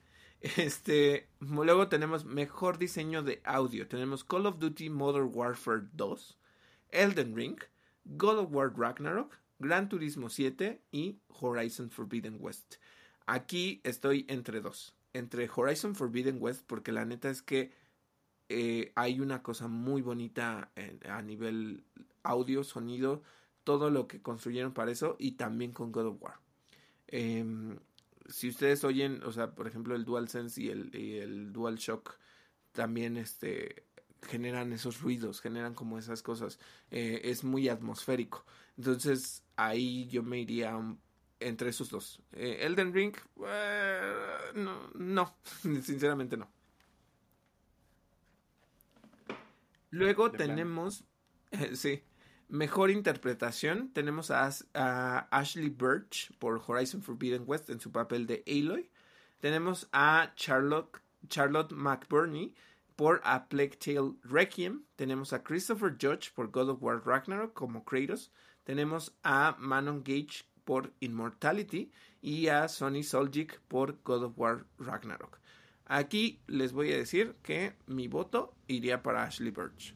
No porque el de Christopher Judge o el de Sonny Soljic sea malo, pero creo que Ashley Birch lo hace muy bien. Ahí como que igual estoy como separándome un poco de la tendencia, pero yo me iría por, por Ashley Birch. No sé tú, Miguel. Eh, eh, no, puedo votar porque no, no, he puesto atención a todas las actuaciones. Creo que la de Aloy es una actuación que me ha gustado mucho desde el primer juego. Y creo que la de eh, Kratos pues, me parece así impecable, me parece maestra, ¿no? pero bueno, me, me, abstuve en esta categoría. Ok. Y bueno, Miguel, tenemos otras. ¿Qué, qué más está pasando en esta categoría? En, en las otras categorías, perdón. Otras tres categorías, como les decía, no les vamos a hablar de todas las categorías, las, van a poder ver directamente en eh, pues, thegameawards.com. Recuerden que pues, también para que puedan emitir su voto inmediatamente que entren al sitio les ofrece la opción de ver las categorías e ir votando.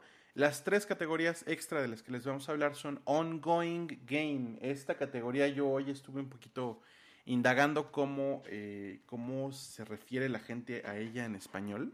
Hay varias propuestas, este juego en curso, juego, eh, juego actual, juego actualizado, juego... Eh, ¿Cómo lo llamarías tú, David? Pues como de continuidad, ¿no? O sea, como que... Ándale. Ajá, como que continúa. Se van a dar... O sea, como que está activo. eso, ándale, juego en activo. Se van a dar una idea con los nominados. Los nominados son Apex Legends, Destiny 2, Final Fantasy XIV Online, Fortnite y Genshin Impact. Son estos juegos que eh, tienen eh, pase de temporada, que se van actualizando, que tienen nuevas misiones, nuevos skins, nuevos personajes, nuevos, etcétera, etcétera, etcétera. Eso es un ongoing game, estos son los nominados. Además está Mejor Juego Indie, en el que están Cult of the Lamp, que también me parece así una cosa magnífica. Neon White Sifu, que es un juego súper comentado, la gente está muy feliz con este juego de peleas. Stray, por supuesto, y Tunic, Tunic, este jueguito, eh, pues que netamente está casi casi basado en, algunas de las cosas de The eh, Legend of Zelda, que también, ¿no? Es, un jueguito bonito, muy cute, de aventura, que a mucha gente le está gustando, ¿no? Esta categoría, eh, les voy a decir que esta categoría me costó, me costó algo de trabajo. Eh, me fui por Cult of the Lamb, porque de verdad a mí me voló la cabeza y me entretuvo muchísimo ver esta dinámica de... Eh, pues esta dinámica de, de, tener granja y tener población y tener construcción, pero al mismo tiempo esta onda de aventuras y de tener un culto y de ser como medio medio oscuro, tirándole a satánico, pero, pero siempre cute y siempre como un poquito eh, burlón. Es, es, mi tipo de juego, definitivamente, ¿no? Eh, la otra categoría es mejor debut indie. En esta categoría los nominados fueron Neon White, Norco, Stray, Tunic y Vampire Survivors. Ya pueden imaginar por qué juego voté. Eh, pues Stray, o sea, Tunic creo que es una muy buena edición, pero es que Stray como debut, el, fenómeno que, desató Stray, que de nuevo quizá no sea tan tremendo como el de los juegos AAA, eh, pero este fenómeno de Stray me parece algo muy, muy, muy digno de aplausos y digno de reconocimientos. Mira, eh, no por generar ningún sesgo, yo estoy, en, por ejemplo, en mejor juego indie pensando en Tunic, porque Tunic fue desarrollado por una sola persona. Es, o sea, como que le encuentro esa riqueza de, güey, pues nomás hubo una persona haciendo todo el desarrollo del juego, ¿no? O sea, le tomó años y, y pues perfeccionamiento y todo, o sea, creo que ahí hay un valor importante, ¿no? Entonces, en ese caso, pues yo por ahí votaría un poco por Tunic. Em, en mejor debut indie, ahí, ahí estoy perdido un poquito entre Stray y Tunic estoy como en esos dos, pero, pero sí, eh, de nuevo les digo, yo estoy esperando un poco como mis votos y todo, pero eh, pueden hacerlo, como dijo Miguel, o sea, entren a thegameawards.com y lancen su voto, o sea, ojo, también háganlo con cierta, como lo hemos dicho muchas veces, con apertura, con eh, conciencia, no nada más voten así como, ay, ni lo jugué, pero este, pero como me gusta, pues le doy el voto, porque pues también hay que reconocer el valor de, del trabajo de las personas, ¿no? Eh, creo que eso es algo muy relevante. Este, yo lo único, la única parte en la que de verdad lo hago al Team Marín es mejor entrenador de eSports, mejor este, este streamer. Eh, como no es lo mío, pues la neta es que ni sigo a los equipos de eSports, ni sé quiénes son los atletas de eSports. Entonces es como de, ah, pues el que mm, sienta yo que, el que se me ocurra, ¿no? O sea, esa es la única donde de verdad digo, mm, no, no sé nada. Ah, y bueno, con los de deportes, que eso sí digo, eh, este, ¿qué más puedo hacer, no? O sea, ahí sí es lo único que les puedo decir. Y bueno, en nuestra sección de cine, series y streaming les tenemos algunas noticias. Eh, falleció recientemente el actor de voz Kevin Conroy a los 66 años de edad. Lo recordaremos por siempre hasta la eternidad como Batman, Batman de los años 90, eh, de la serie animada de Batman, de las aventuras de Batman, de la Liga de la Justicia y por supuesto de la serie Arkham. Sí, la verdad es que em, yo, vi la noticia y, se generó mucho ruido, ¿no? creo que lo interesante eh, o, o, lo bonito en este caso, a pesar de que es una noticia muy triste, es que hay mucho reconocimiento de los diferentes actores que trabajaron con, con Kevin Conroy, ¿no? Eh, cómo reconocen pues, su personalidad, cómo era muy buena persona con ellos y todo, y, y que pues generó, muy, o sea, que tuvo una presencia muy grande, o sea, por el hecho de ser la voz de uno de los personajes más icónicos y más conocidos que puede existir en el mundo, ¿no? Entonces, eh, pues es una lástima que pues, lo hayamos perdido, o sea, creo que, como dice Miguel, o sea, las series animadas, las películas, este, incluso si ustedes vieron el Arrowverse, también sale en, el crossover, ¿no? Entonces, eh, pues es una lástima que falleciera y pues que se le va a recordar muchísimo, ¿no? Entonces, es, es eso. Claro. Hasta siempre, eh, pues a Kevin Conroy. Una eh, noticia que viene de Variety es eh, que Morgan Freeman, de quien también les vamos a hablar un poquito en nuestras noticias de Netflix, podría participar en una serie spin-off de Lucy, si recuerdan esta película de Luc Besson de 2014. Eh, a, mí me gusta mucho esta película, una película que reproduce mucho este, este tropo de la, de la pues vamos a llamarle la mitología contemporánea, de las leyendas urbanas más o menos sobre qué pasaría si un ser humano utilizara el tanto, el tanto por ciento de su cerebro y qué pasaría si el 90% y el 100%.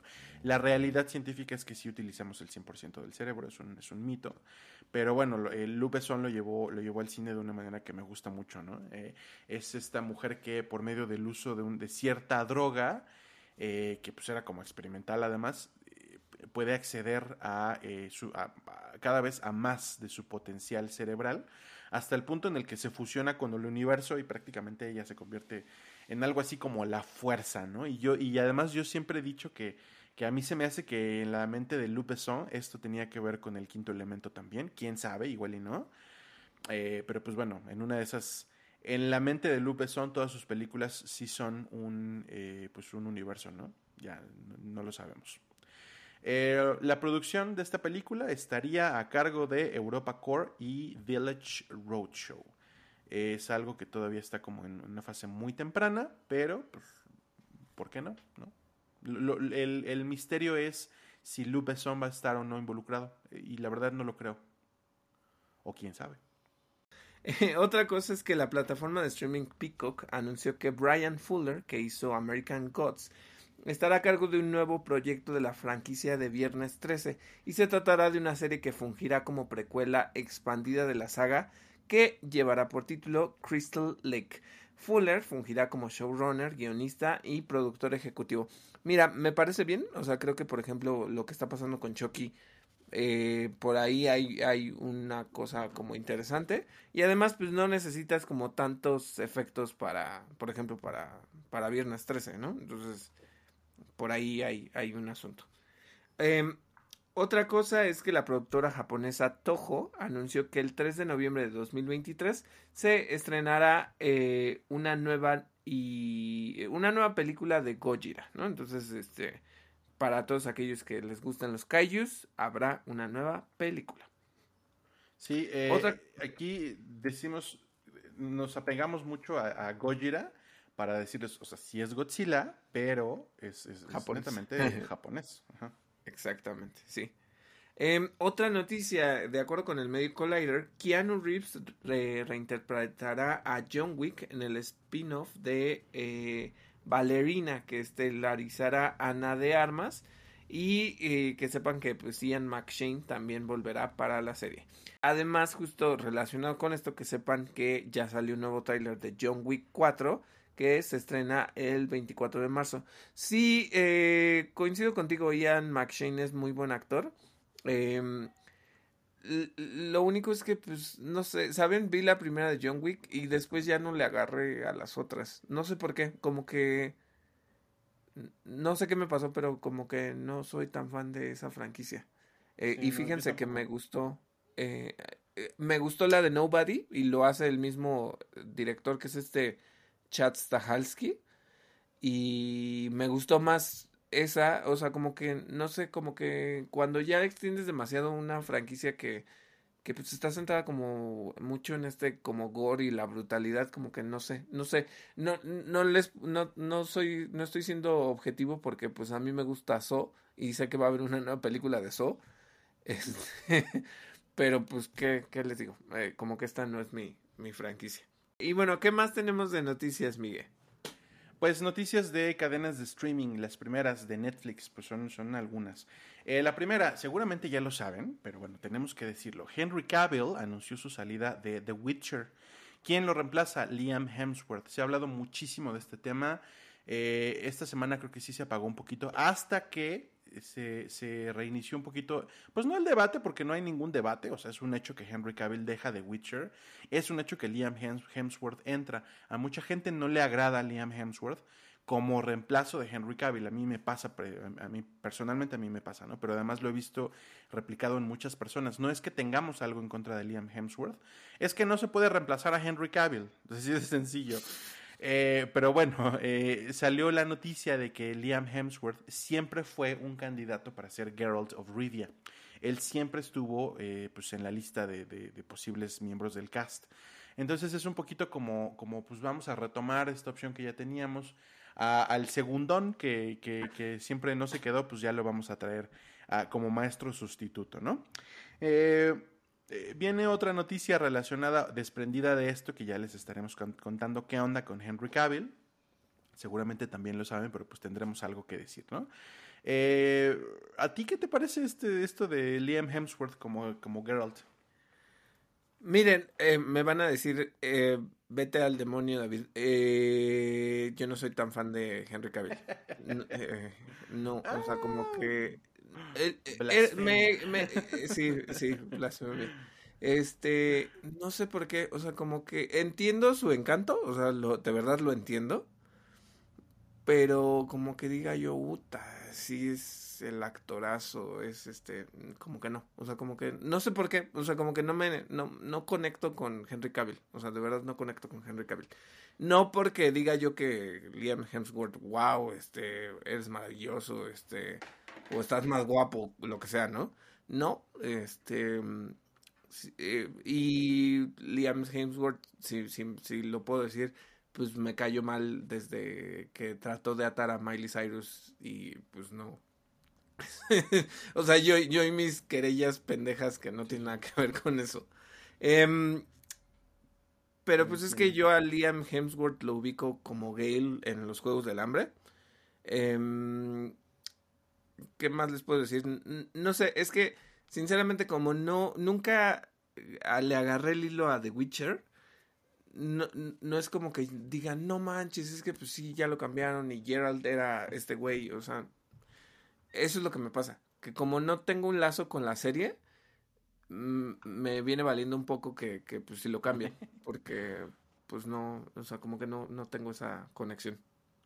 Fíjate que eh, yo creo que, no sé si actoralmente sea un papel muy exigente el de Geralt, yo creo que Henry lo hace muy bien y creo que tiene mucho que ver con la pasión que Henry tiene por, eh, pues por este tipo de... Por la saga, ¿no?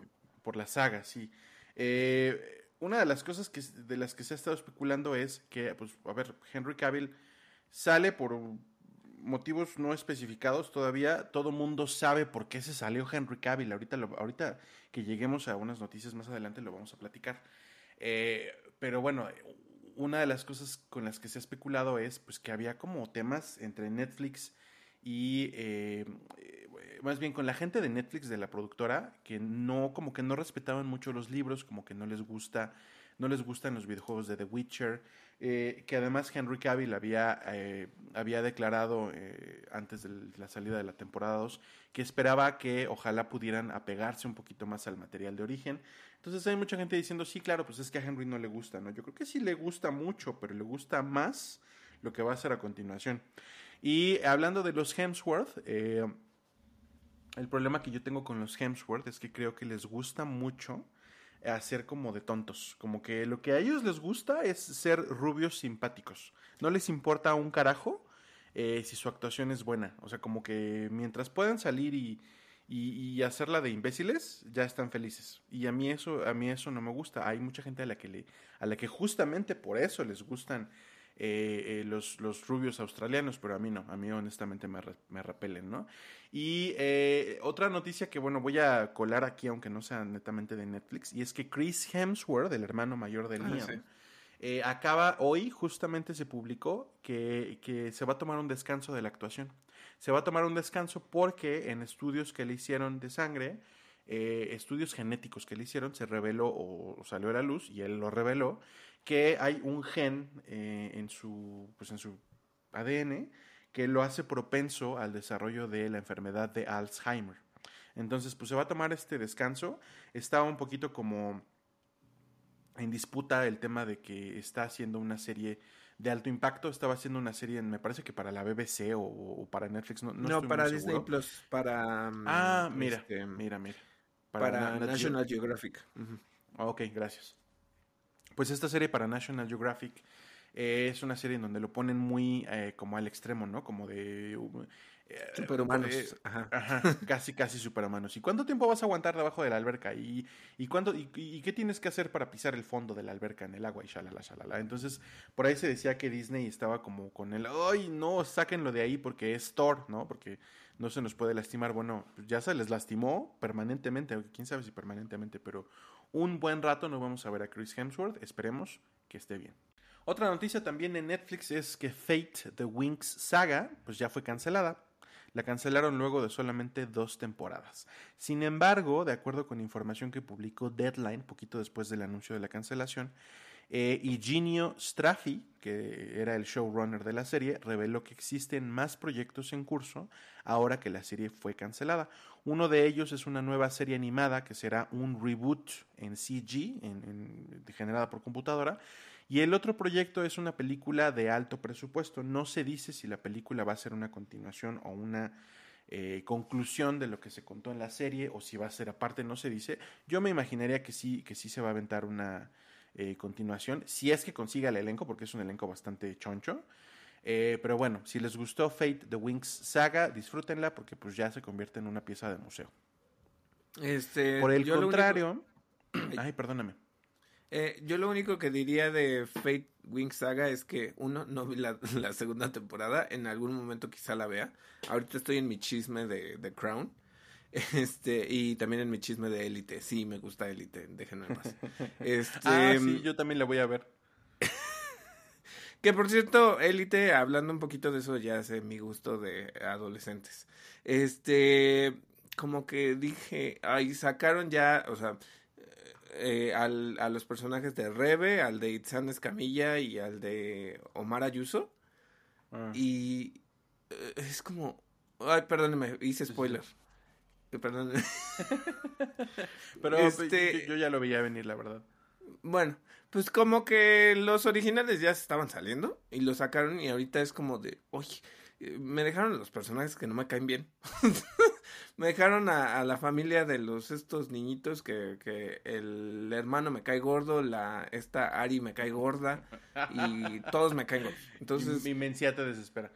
Ah, sí, mencía también. Entonces, este como que digo, bueno, pero la de Wings, eh, pues le agarré, después de que Miguel me la recomendó, le agarré el gusto. Después me di cuenta que Eve Best, que es esta Renise, era la directora. Y dije, ah, bueno, pues entonces no sé si la vaya yo a ver. Pero, pues, lo que decíamos, ¿no? Pues al, al final, pues si ya la cancelaron, pues ni modo. Pero justo tú tienes una, una noticia que va al contrario, ¿no, Miguel? Ah, sí, eh, eh, pues es que The Sandman fue renovada al contrario de Fate, que de plano la cancelaron. The Sandman, ¿se acuerdan que estaba un poquito como en disputa porque decía, este, ¿cómo se llama? Neil Gaiman. Decía Neil Gaiman que, que pues no sabía que, que, la serie había tenido muy buena recepción, pero que es una serie extremadamente cara y que eso los ponía un poquito en la cuerda floja. Pues Netflix ya dijo sí, como que el presupuesto de, de Fate se lo pasaron a, a The Sandman y ya con eso la libraron. Dijeron, a ver, ¿qué, qué, qué cancelamos para hacer The Sandman temporada 2? Ah, de Teen Marine, Fate. Algo así, algo así pasó. Entonces sí veremos más de The Sandman. Qué buena noticia porque honestamente me gustó muchísimo la primera temporada. Este, como lo comentábamos, pues te deja como abierto el, panorama para que haya una segunda temporada, ¿no? Entonces creo que por mí está buenísimo, o sea, sí, sí la disfruté muchísimo. Sí, ya estaremos platicando después eh, qué onda con Neil Gaiman, porque hace poquito tuvo eh, una charla con George R. R. Martin, eh, y, se, me, se, me, hace, no se los vamos a platicar ahorita, hasta después se la voy a pasar incluso a David para que podamos hablar de ello los dos. O no, bueno, honestamente no sé si lo viste. ¿Qué? Eh, pues esto, que hubo una charla entre Neil Gaiman y George R. R. Martin, en la que entre otras muchas cosas hablaron de que les gusta o que prefieren que haya apego a las fuentes originales. Y yo dije, ah, Neil Gaiman, ¿no te estarás mordiendo un poquito la lengua? Porque Neil Gaiman ha sido defensor de las adaptaciones, ¿no?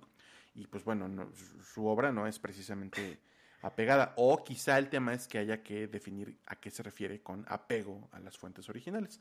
Ya veremos, ya hablaremos un poquito de eso en el futuro. En más noticias de Netflix se desarrollarán dos nuevas series de la saga Monster. Esto luego del éxito de Dahmer de Ryan Murphy. Es la serie de Jeffrey Dahmer. Eh, forma parte, después de todo, de una saga. Pues habrá dos nuevas. Gracias a eh, que a la gente sí le gustó. Nada más yo espero que por favor se tomen muy, muy, muy en serio lo de no romantizar a los asesinos seriales. Sí, claro. Con motivo del 16 aniversario del videojuego original de Gears of War, The Coalition y Netflix anunciaron recientemente una película live action de la franquicia. Y además de esto, una serie animada. Dijeron que eh, pues tienen la oportunidad o la puerta abierta a hacer todavía más cosas juntos. Pero bueno, lo importante es que Gears of War salta al cine de la mano de la propia Netflix. El 9 de diciembre se estrenará la, serie animada Dragon Age Absolution. Esta viene de la mano de Red Dog Culture House eh, y va a tener a eh, Scott como showrunner. Es una serie que cuando la vi Honestamente me esperaba que fuera de Studio Mir, de los que trajeron eh, Castlevania y eh, La leyenda de Korra y también eh, Dota Dragon's Blood. Ya saben que, a mí me volvió, me volvió loquísimo Dragon's Blood y también Castlevania. Esas son de Studio Mir. Esta no, esta es de Red Dog Culture House, pero se ve bastante buena y se ve bastante adulta. Es este tipo de eh, adaptaciones. Ya saben que Netflix dice eh, una serie original de anime de Netflix. Y pues como que sí, como que no, porque realmente no están hechas en Japón y, no son historias como centradas en nada del, manga. Pero bueno, viene Dragon Age Absolution. Y la otra noticia que les tengo de Netflix es que el 15 de diciembre, pues ya a la vuelta de la esquina en menos de un mes, se estrenará Sonic Prime, esta serie animada eh, de la que vimos un nuevo tráiler. Eh, pues se ve, se ve muy bien hecha, se ve interesante incluso. Como que lograron darle un twist interesante a una historia de Sonic en la, en la televisión, porque creo que como que siempre adaptaban a Sonic nada más como el monito chistosito, ¿no? Que, que, que, tiene aventuras y que salva el día y se acabó. Aquí no, aquí como que ya van a tener... Eh, van a recurrir un poquito al tema del multiverso, que ya es un poquito pues, cliché en 2022, pero pues whatever, ¿no? O sea, estará buena o no estará buena, ya les estaremos contando en menos de un mes. Entrando a noticias de Amazon Prime Video, el actor Clancy Brown se unió al cast de Gen B, que es el spin-off de The Voice que se prepara para Amazon Studios y que es como muy estilo los Juegos del Hambre, pero con poderes. Eh, otra cosa es que el 17 de febrero se estrenará Carnival Row con Cara Delevingne y Orlando Bloom. Eh, y ya mostraron un tráiler. Eh, algo interesante, Silk Spider Society es una nueva serie de acción inspirada en personajes de Spider-Man eh, que está en producción de Prime Video y MGM Plus con Angela Kang de The Walking Dead como showrunner. Em, pues obviamente Silk es uno de los personajes que no me acuerdo si se llama, ay, ¿cómo se llama? Cindy Moon, no me acuerdo cómo se llamaba este este personaje de, los cómics de Spider-Man, que fue muy reciente, que justo era como alguien que habían encerrado en, en, un lado y que también tenía los poderes de, Spider-Man, ¿no? O sea, diferentes, pero sí. Este, no sé qué habrá pasado con el personaje en los cómics últimamente porque em, como que apareció después de esta saga de, ay, ¿cómo se llamaba? Cuando aparece Morlun, eh, Edge of Spider-Verse. Entonces, este, pues no sé específicamente si, si vayan a adaptar alguna cosa por ahí, ¿no? Luego tenemos de noticias de HBO Max, es que, bueno, pues ya saben qué les pasa luego de repente, que pues tienen este tipo de contenidos que ya están como marcados para salir en alguna fecha y pues se filtró el, el, la fecha de salida de The Last of Us eh, esta, para que sepan, es el 15 de enero de 2023 y pues justamente ya dijeron, bueno, pues ya vamos a confirmarla y todo, ¿no? Entonces ya con el tráiler y, y, todo, pues queda bastante bien hecho y, pues yo estoy esperando, pues esto ya no falta tanto. Eh, básicamente que será como dos meses. Entonces pues pronto estaremos viendo The Last of Us en HBO. Eh, otra cosa es que, de acuerdo con The Wall Street Journal, el reboot de la serie de adolescente, no sé si ustedes la vieron, yo, yo me acuerdo de que pasaba en... ¿En qué canal era? No me acuerdo, pero bueno, eh, me acuerdo cuando yo estaba la temporada donde salía este Drake, el cantante, que salía como un chico en silla de ruedas. No sé si te acuerdas, Miguel. Mm, no. No, bueno, pues bueno, Miguel nunca la vio. y después creo que Netflix adaptó como una nueva temporada de, de, de Grassy, pero bueno, era como muy adolescente no era como mm, Skin, pero, pero era muy adolescente. Yo me acuerdo de una de Grassy, pero ya tiene como o sea, honestamente de tener como 15 años, una cosa así. Es que Degrassi ha ido avanzando. Es como, por ejemplo, eh, no es como Doctor Who, ¿no? Pero, pero me refiero a que es, es una serie que ha continuado a lo largo de los años con diferentes elencos. Entonces, Creo que Degrassi es, es, la prepa, ¿no? Y van como cambiando de generación. sí. Creo que sí. Eh, otra cosa es que tras cuatro temporadas, esto sí, pues creo que agarró por sorpresa, o no tanto para los fans. Yo no soy fan, ojo. Este, que después de cuatro temporadas, Westworld también ha sido cancelada por HBO. Entonces, este, la temporada 5 ya estaba filmada y de acuerdo con Deadline, el cast y pues el elenco de la serie recibirá pagos íntegros por ella. Uy, pues ya que les digo. ¿Pero, qué significa esto? O sea, a ver, ¿qué significa esto? La cancelaron. ¿Y la temporada 5 ya no se va a emitir a pesar de estar, de estar terminada? ¿Ese es el tema? Pues tal vez el asunto es que no estaba completamente, o sea, ya estaba filmada, pero recuerden que pues hay postproducción claro, y claro. la edición. Entonces, a lo mejor ya está grabada, pero no le van a ya no le van a meter dinero para que claro. quede para que salga a, Pues que salga en bootleg. Seguro habrá quien la compre. así toda cucha, ¿no? no toda pues, cucha, que se vuelva de culto, así cine van a decir van a decir que es este Neosnuff. No tiene nada que ver, acabo de decir una gran estupidez, pero, pero ustedes me perdonarán. Bueno, otra cosa es que Travis Fimmel, que era de la serie Vikingos, se unió al cast de la serie spin-off de Dune, que se va a llamar The Sisterhood. Eh, otra noticia de acuerdo con el medio Variety es que Jason Fox o Fuchs, este, no sé cómo se pronuncia su nombre, cualquiera de los dos puede, este, y Brad Caleb Sí, serán los showrunners de Welcome to Derry, la precuela de It que se prepara para HBO Max. Eh, sigo teniendo mis limitaciones con que hagan precuelas y cosas así porque pues... ¿Qué me vas a contar? ¿Los hechos anteriores de, de, de It? No lo sé, pero bueno, eh, está bien. Pues, sí, a, eh, a, cuánta gente se comió veintitantos años antes, no? Sí, claro. Es, o sea, tiene sentido, ¿no? Ojalá me cuenten como toda la cosmogonía de, de El Devorador de Mundos y de la tortuga sí, Maturin. Sí. Y eso me, eso me encantaría porque ninguna de las dos versiones lo ha logrado. Este. Pero podemos, sí, podemos o sea, prescindir de las orgías adolescentes, por supuesto. Pero, pero lo demás, eh, el, el, el, lore este, sí platíquenoslo. Nunca nunca es que nunca es que no sé si es una orgía o es un gangbang. Ya, no voy a hablar de eso. No, no, no, no caigamos en eso. Perdónenme. Ya. Este, siguiente noticia.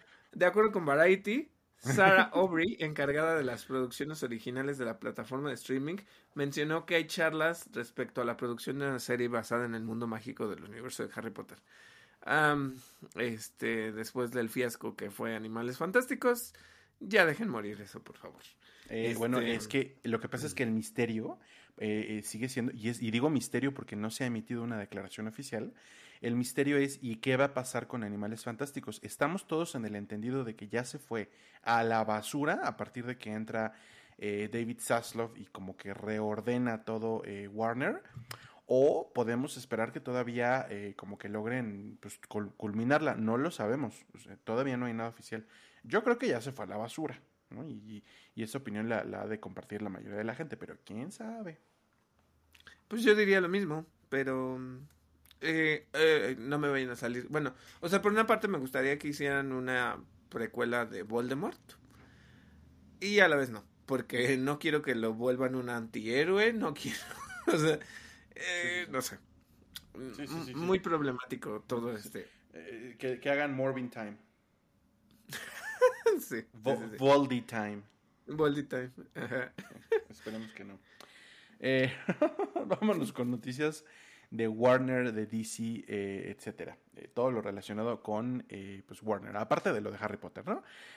Noticias de DC. Christine Milotti se unió recientemente al cast del de, spin-off de El Batman, es decir, El Penguin.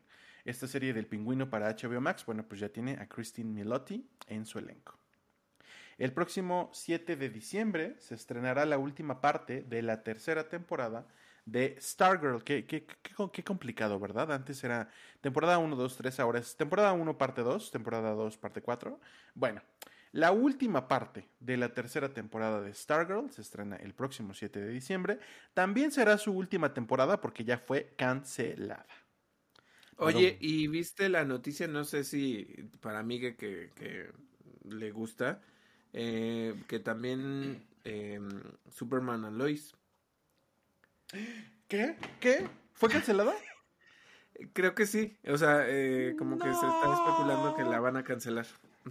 Bueno, pues tuvieron el cambio de actor y todo, pero pues ya estaban como en la filmación de todo, ¿no? O sea, como que ya no, o sea, sería, la última, eh, en dado caso, en dado caso. o sea, déjenme que les confirme yo la noticia, eh, porque la alcancé a cachar y la quería discutir conmigo, pero se me olvidó.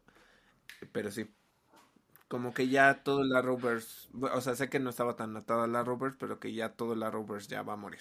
Eh, ojalá mataran Gotham Knights antes de que saliera, en lugar de, de, ah. de Superman and Lois. Eh, sí, por, eh, Gotham Knights, este, Titans. No, Gotham Knights. ¿No ves que va a salir ah, la ah, pinche serie cucha horrible, fea? Pero también Titans, Titans que se vaya a la mierda. Ah, sí. Ya a nadie le importa. no, ya, mira, si yo, si yo voy a perder Superman en Lois, de una vez que se vaya todo a la mierda y que todo mundo, que todo mundo, que todos los fandoms pierdan lo que aman. Porque no es justo. ok. Bueno, eh, concluyeron ya las filmaciones de Shazam Fury of the Gods, esta película que pues le importa a unos cuantos, pero no a el, crew y el elenco de, de, perdón, de Black Adam. Es la película que debió estar relacionada con Black Adam y está como muy en el olvido. Bueno, pues ya terminaron las filmaciones. El director, es decir, David F. Sandberg, publicó una foto detrás de cámaras en Twitter. Esta película se estrena el 17 de marzo próximo, el día del cumpleaños de mi mamá. Por supuesto que no voy a llevarla a ver Shazam al cine, eh, pero bueno, ese día. Vela, llévala. Ay, pero me, la va a mentar, o sea, de por sí luego no le gustan las películas de superhéroes, y, mucho menos cuando son como tontas. Mi mamá sí odió a, Thor desde Ragnarok. Entonces, pues mm. no, creo que, yo creo que no es para ella. Ok, ok. Eh, otra, estábamos hablando ahorita de David Zaslav, pues eh, habló recientemente del énfasis que Warner va a poner en franquicias como Superman, Harry Potter, justo de lo que hablábamos hace un momento, y también Badum eh, Redobles, El Señor de los Anillos. O sea, porque dice David Zaslav, si tenemos los derechos, ¿por qué no lo estamos, por qué no los estamos usando? Hay que ver qué se viene, si es que se viene algo, a ver quién se avienta a hacer algo del Señor de los Anillos. Van a necesitar un gran presupuesto porque la vara está altísima en cuanto al Señor de los Anillos. Vamos a ver qué sale, si es que sale algo. ¿Qué harías tú del Señor de los Anillos si tuvieras los derechos? El Silmarillion. si tuvieras los derechos y el dinero, el Silmarillion. Es que la cosa es que la cosa es que nadie tiene los derechos del Silmarillion, porque hasta donde yo sé, el Tolkien State no los suelta. Entonces Warner tiene los derechos de todo lo de la tercera edad alrededor del Señor de los Anillos, nada más. Y es donde se decía, hay una serie de Aragorn, ay no, qué hueva. Una serie de los hobbits, jamás en la vida, por favor. Eh, como que las aventuras de Gandalf, pues a lo mejor, pero no lo sé, Rick.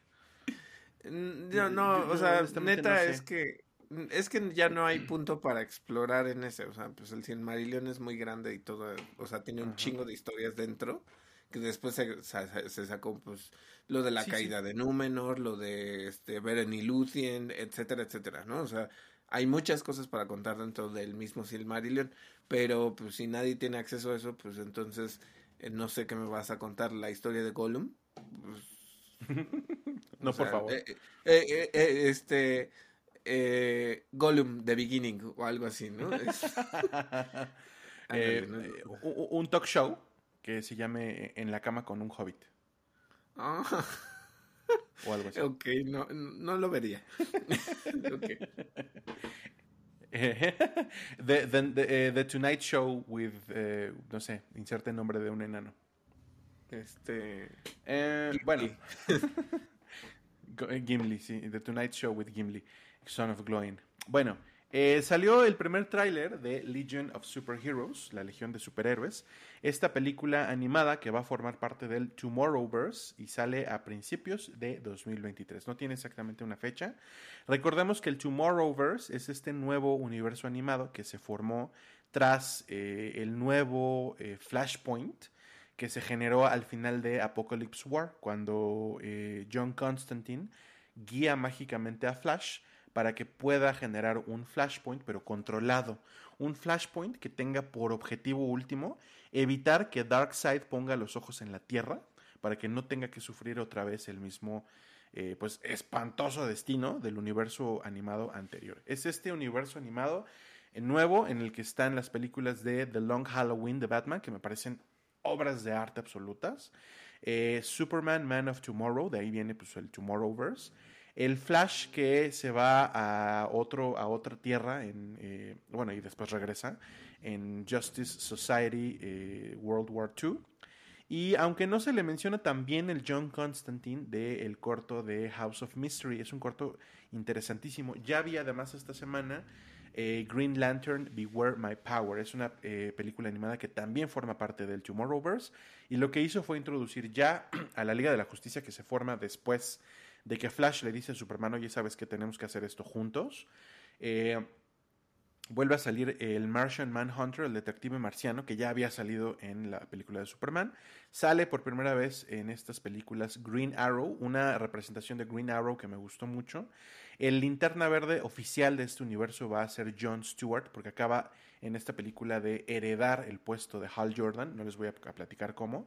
Y también salió Shayera Hall, y salió Shayera Hall eh, o sea, Hawk Girl, eh, la chica halcón, eh, pero como la vimos en la serie animada de la Liga de la Justicia, es decir, es una zanagariana, es una extraterrestre, belicosa guerrera, que a, que a todo le quiere hacer un agujero con su mazo. Y bueno, me encanta el personaje, ¿no? ya salieron estos personajes, está súper, súper, súper interesante la película. Creo que este Tomorrowverse da, pues tiene bastante tela, bastante para dónde hacerse. Me está gustando mucho, mucho, mucho. Eh, la otra noticia que les tengo de DC antes de pasar a Marvel, pues viene, viene de Variety. Eh, le hicieron una entrevista a Amy Adams. Eh, expresó pues, que está muy emocionada por. ¿Por qué? Pues porque Henry Cavill, que regresa al DCU, regresa a ser Superman, decíamos hace ratito. ¿Y por qué Henry Cavill dejó a Geralt of Rivia? Esto no se ha dicho oficialmente, no hay un comunicado que diga. Henry Cavill deja Netflix para volver a DC. Pero todos sabemos que es así, todos sabemos que Henry Cavill tenía que escoger entre lo que le demanda ser Superman y, lo que le ofrece también ser Superman a nivel de fama, de, presupuesto, de ganancias, etcétera, y lo que le ofrece ser Geralt of Rivia, y pues ni modo, o sea, la, la, opción me parece que estaba bastante clara, ¿no? Entonces, bueno, eh, ¿qué dice Amy Adams? Me encanta la idea de que Henry vuelva al DCU, me da mucha emoción, pero también revelo que DC no se le ha acercado, Warner no se le ha acercado para pedirle o proponerle que vuelva a interpretar a Lois Lane. ¿Por qué es importante esto? Bueno, pues porque ella es la Lois Lane de Henry Cavill, sencillamente, ¿no? Pero además de esto, recordemos que Lois está o estuvo embarazada al final de eh, la Liga de la Justicia de Zack Snyder. Eh, seguramente de Jonathan Kent. O sea, ya, ya tenemos como la puerta abierta para ver a el siguiente Superman, el Superman hijo. Eh, ¿Qué es lo que implica o qué es lo que podría implicar que Amy Adams no regrese?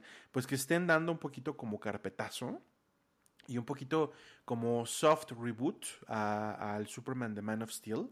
Como que a, mí no me gustaría honestamente que hicieran como que no pasaron los sucesos de la Liga de la Justicia de Zack Snyder. Eh, creo que, o sea, ya saben que es, es, una de mis películas favoritas de superhéroes junto con Batman contra Superman. Opinen lo que opinen, me vale.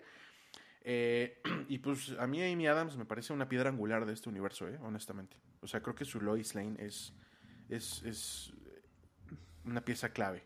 y ojalá que sí regrese eh, al papel y ojalá que sí den continuidad a esto de que pues está embarazada. O estuvo. Ojo, voy a, voy a sacar una noticia que salió hoy, se la compartí a Miguel. La gente está muy emocionada por, uy, Henry Cavill, uy, Superman, uy, vamos a tener Man of Steel 2 no se ha firmado nada, por lo tanto tampoco pueden llamar a esta Amy Adams porque no se ha firmado nada y justo hoy salió una noticia donde como no hay guion, no hay buenos este, escritores y algo, pues Henry Cavill tampoco se está comprometiendo a regresar. Entonces la gente está súper excitada por algo que no, que ni siquiera está cercano a ocurrir.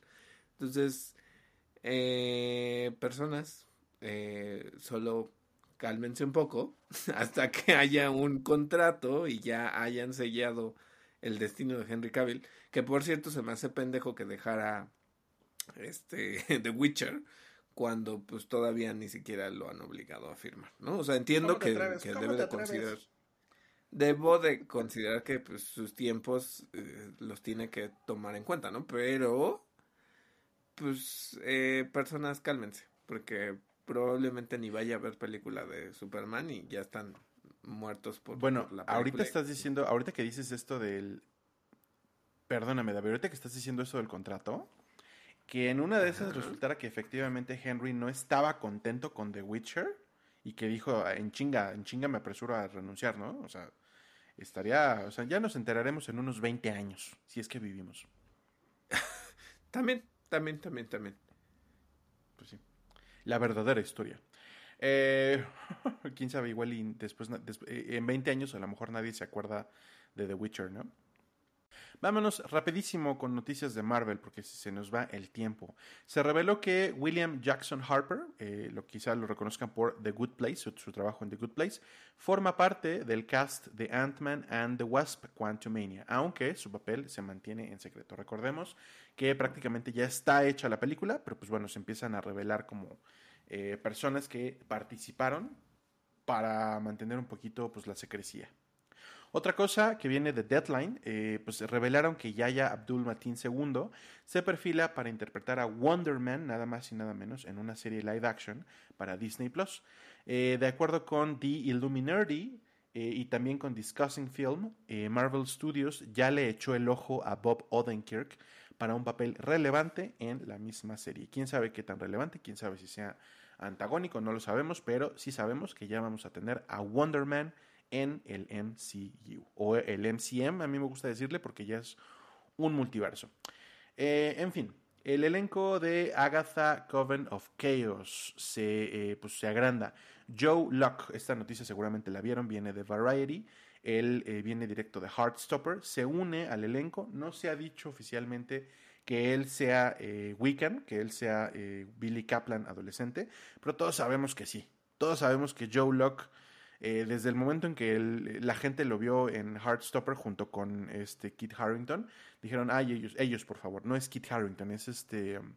El, Yo, el, de, Game of Thrones. El de Game of Thrones, no. ¿Cómo se llama? No me acuerdo, Kit... Uh, no me acuerdo, a lo mejor no se llama Kit y se apellida Harrington. Bueno, después les digo quién. Ya saben, el novio, el novio de Joe Locke en Heartstopper. Eh, ¿Quién se une también al elenco? Aubrey Plaza, Ali Ann y María Ditzia. Estas noticias vienen de Deadline. Creció este elenco y pues nada, ya veremos eh, de qué va y quién sale y con qué nos sorprenden. A ver si ahora sí eh, vemos a Mephisto. Eh, bueno, sí, por ahí hay una noticia. Daniel Kaluuya interpretará a Spider-Punk, esta versión de Spider-Man, en la película animada Spider-Man Across the Spider-Verse. Está programado que la película se estrene el 2 de junio de 2023. Aunque ya saben, todo puede cambiar. Y una noticia que viene de Grace Randolph es eh, que probablemente Daphne King eh, vuelva a interpretar a X23, a Laura Kinney, en Deadpool 3. Su papel, eh, pues el papel que hizo en Logan, de esta niña slash clon de Wolverine, pues quizá regrese, ¿no? Ojalá que sí, se me haría, la verdad es que se me haría una gran adición al MCU.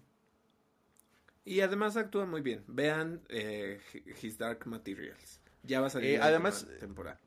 Perdóname, además como están, como está esta onda de pasar la batuta y de que se queden los jóvenes, en una de esas eh, Deadpool lo que hace es como introducir a Logan, eliminar a Logan y decir aquí está su Wolverine y su Wolverine es, y nuestra Wolverine es X23. A mí me encantaría, yo estaría fascinado con que Daphne King fuera la Wolverine del MCU.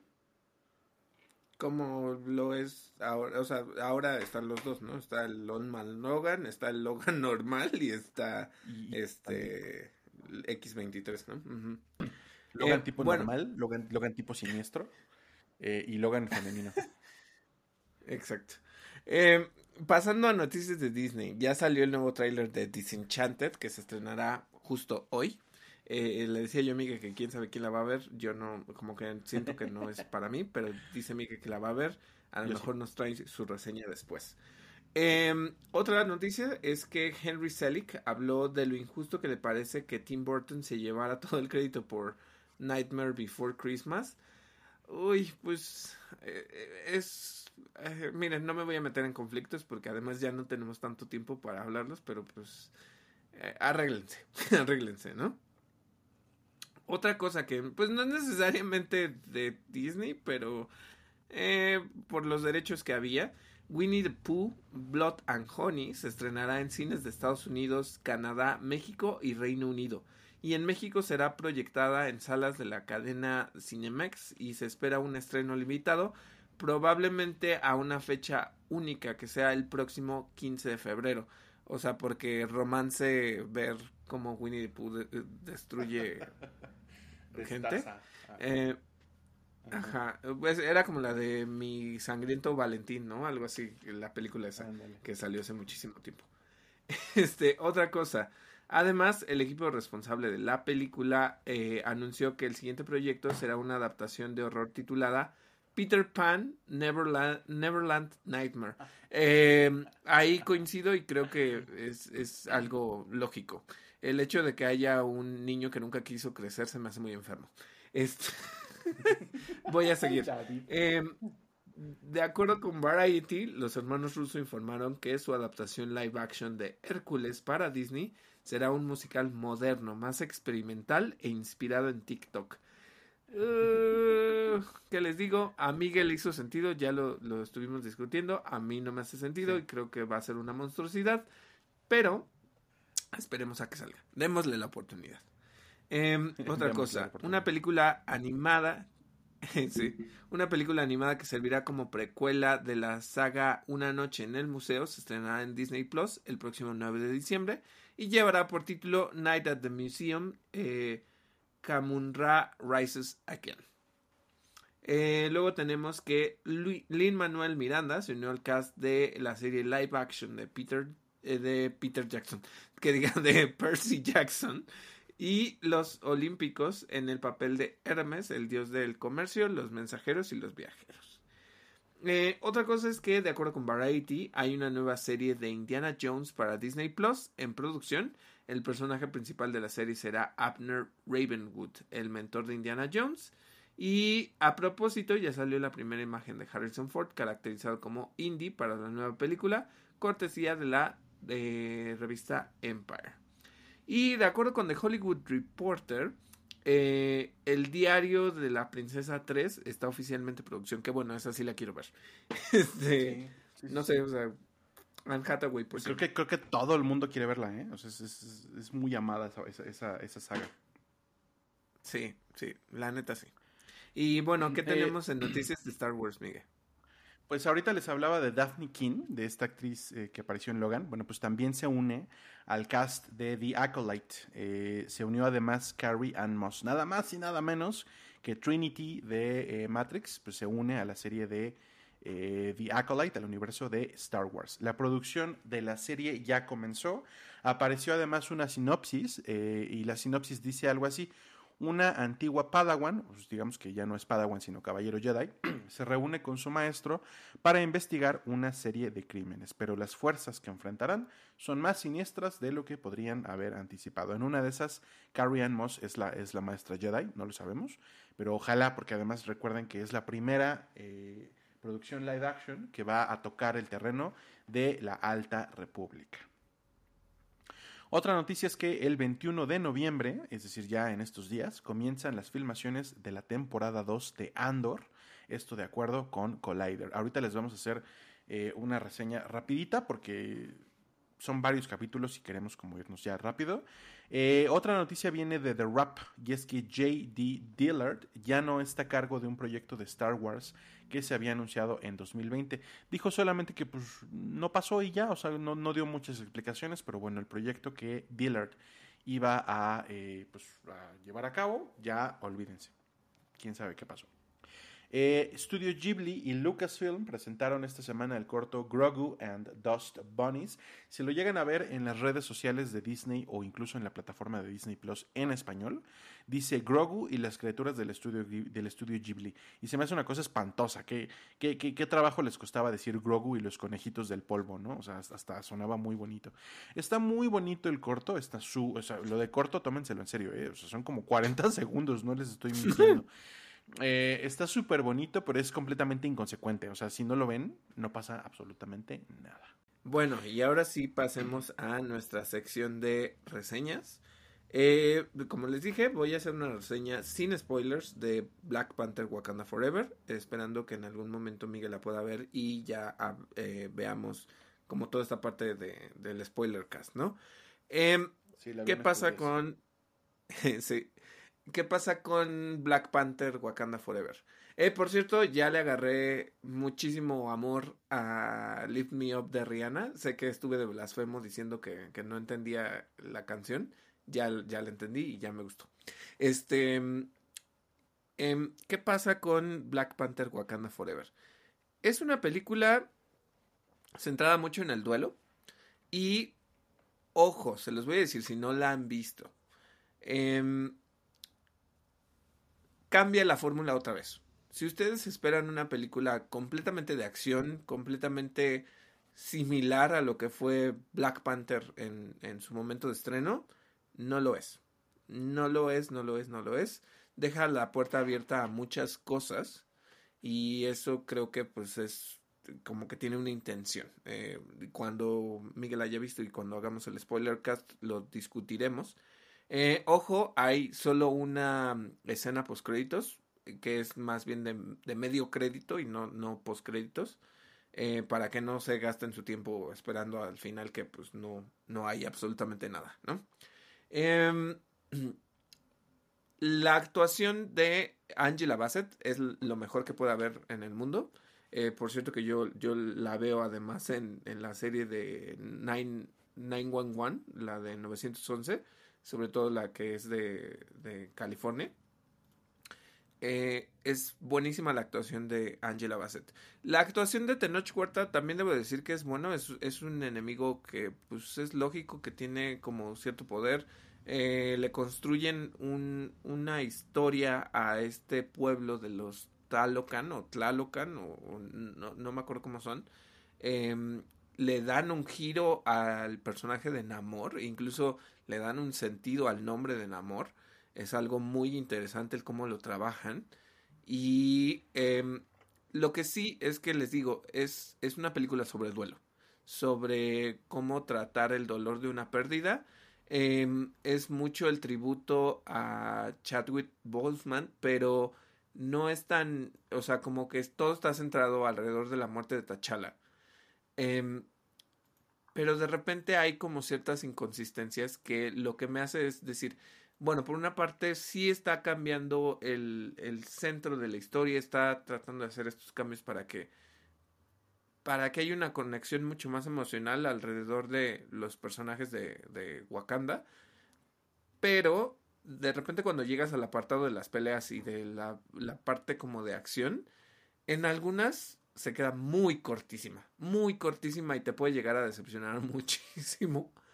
Em, ¿Qué les digo? Me generó un... Eh, entrar como en una disyuntiva de me gustó o no me gustó. O sea, sentí que hubo cosas que valoré mucho de la película, pero hay otras que les digo que de repente cuando ya sigues la fórmula de Marvel y que ya la están rompiendo, que no es malo, eh, pues te deja esperando más, ¿no? Y, como que la película al final no te cumple eso y es como de, ay cabrón, pero bueno, entonces... Em, hay una introducción de ciertos personajes, hay eh, mucha conexión de, cómo se relacionan cada uno de ellos y, cómo va el futuro. Hay por ahí una cosilla como de qué es lo que va a pasar y que te ponen como el conflicto ahí. Y em, lo único que, que, creo es que construyeron algo interesante. O sea, sí, sí es una película que, que les puede llamar mucho la atención. Dura bastante, eso sí, sí se los digo. Eh, yo cometí el error de que eh, pues estaba yo en la película y de repente se me ocurrió tomar un refresco y luego ya me estaba muriendo por ir al baño y no podía salir porque no se acababa la película. Este, de repente como que sí puedes sentir como que ya se extendió demasiado. Em, pero tiene, tiene su punto, ¿no? Entonces, es lo único que voy a decir, es que no puedo hablar mucho más sin, sin que le spoile. Eh, lo dejo a su consideración. Yo sí me enfrenté con esta disyuntiva de ¿es buena o es mala? Bajo mi criterio, ¿no? Pero, pero véanla. Lo que sí es que es un gran fenómeno, ¿eh? O sea, en los días que lleva en el cine ya recaudó alrededor de 400 millones de dólares. Sí, cosa que ganó muchísimo a diferencia de la porquería de Black Adam. Este, perdónenme, sí, estoy de hater de Black Adam. no está tan lejos, lo que pasa es que Black Adam lleva más tiempo, entonces pues sí, no, no recaudó tanto. Eh, me parece que son como 320 millones. Bueno, whatever. Eh, ya podemos olvidarnos de Black Adam, ¿no? Yo tanto que quería dejarla atrás y ahorita no dejo de hablar de ella. Este, Andor. ¿Qué ha pasado en Andor? Bueno, hay, hay un arco argumental en el que Andor, pues yo ya les había dicho, ¿no? Y seguramente lo están viendo. Andor se fue a prisión. Eh, injustamente. Y al principio yo dije, sí, a huevo, Andor es una persona horrible que merece todo lo malo que le está pasando, ¿no? Pero bueno, ya este arco redentor, este, no sé si llamarlo redentor, pero es este arco eh, en el que Andor dice, no, o sea, esto ya no puede seguir. Yo eh, cuando pensé que ya me había librado de las garras del imperio, volví a caer y todavía más bajo, ¿no? Y todavía estoy peor que nunca. Eh, podría estar todavía peor porque resulta que el imperio pues no sabe que tiene a Cassian Andor en prisión. Creen que tienen a otra persona, se puso un nombre falso. Eh, ya escapó de prisión. Fue un arco que me pareció muy largo, más largo de lo que debía. Eh, es, esa, es la parte, esa es la parte en la que me voy a quejar un poquito de Andor, es la parte que me ha aburrido, pero el escape de prisión fue glorioso glorioso completamente. Y la parte de, eh, bueno, y, sobre todo porque como la serie es un thriller, bueno, pues el manejo de emociones y, la creación de expectativa, la verdad es que los han manejado a la perfección en esta serie. Es mis respetos, yo creo, yo creo que se perfila para ser una de las mejores producciones de Star Wars. Eh, no porque le añada mucho al lore, que es algo que siempre pues, importa mucho en Star Wars, sino porque en aspectos, eh, pues vamos a decir que artísticos, en aspecto de creación de cine, de cineasta, es una obra maestra. Eh, bueno, casi, le falta un poquitito, está, está así como en la frontera de ser una obra maestra. Eh, pero está muy bien hecha. Y también la historia, toda la historia alrededor de Mon Mothma, de su prima, que es parte de la rebelión, de, de estas, estas células rebeldes y esta, eh, pues esta gente que está buscando poder mover los recursos que se necesitan para una rebelión también me parece súper interesante, ¿no? O sea, de nuevo, no es algo que le añada mucho al lore, eh, pero sí, eh, pues, estas historias como detectivescas y de misterio y de, y de intriga y de, y de dinero y de, no sé, es un respiro. O sea, curiosamente, a pesar de que son como eh, lenguajes cinematográficos muy pesados, resultan un respiro, porque Star Wars no tenía algo así, ¿no? Ya, quizá hubieran pecado un poquito de hacer siempre lo mismo y pues no fue el caso, ¿no? La verdad es que mis respetos para el director, para el showrunner, para el elenco, todo el mundo se está rifando, la producción está en su sitio. Eh, se nota como que se guardan el presupuesto, eh, no, porque, no porque haya cosas chafas, no las hay, pero por ejemplo no hay muchos aliens, ¿no? O sea, como que utilizan un poquito el recurso de que como el imperio era muy humanocentrista, eh, pues vemos muy pocos aliens, muy pocos alienígenas, pero cuando los vemos están perfectamente bien representados, los idiomas, las vestimentas, eh, las, los prostéticos, los trajes, o sea, todo me parece que está tan bien armado que ojalá David que le des una oportunidad una oportunidad a Andor eh, y, y, ojalá que te, atrape como me ha atrapado a mí y a muchísima gente que conozco. Igual voy a, voy a hacer el intento. Pero tengo pendientes terminar mi chisme de The Crown. Tengo pendiente terminar mi chisme de Élite. Este, quiero ver Merlina. o sea, tengo ah, varios chismes pendientes.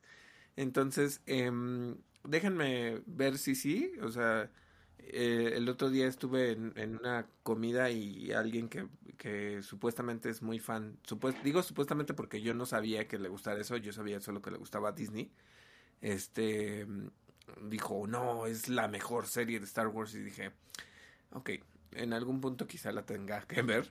No les aseguro nada.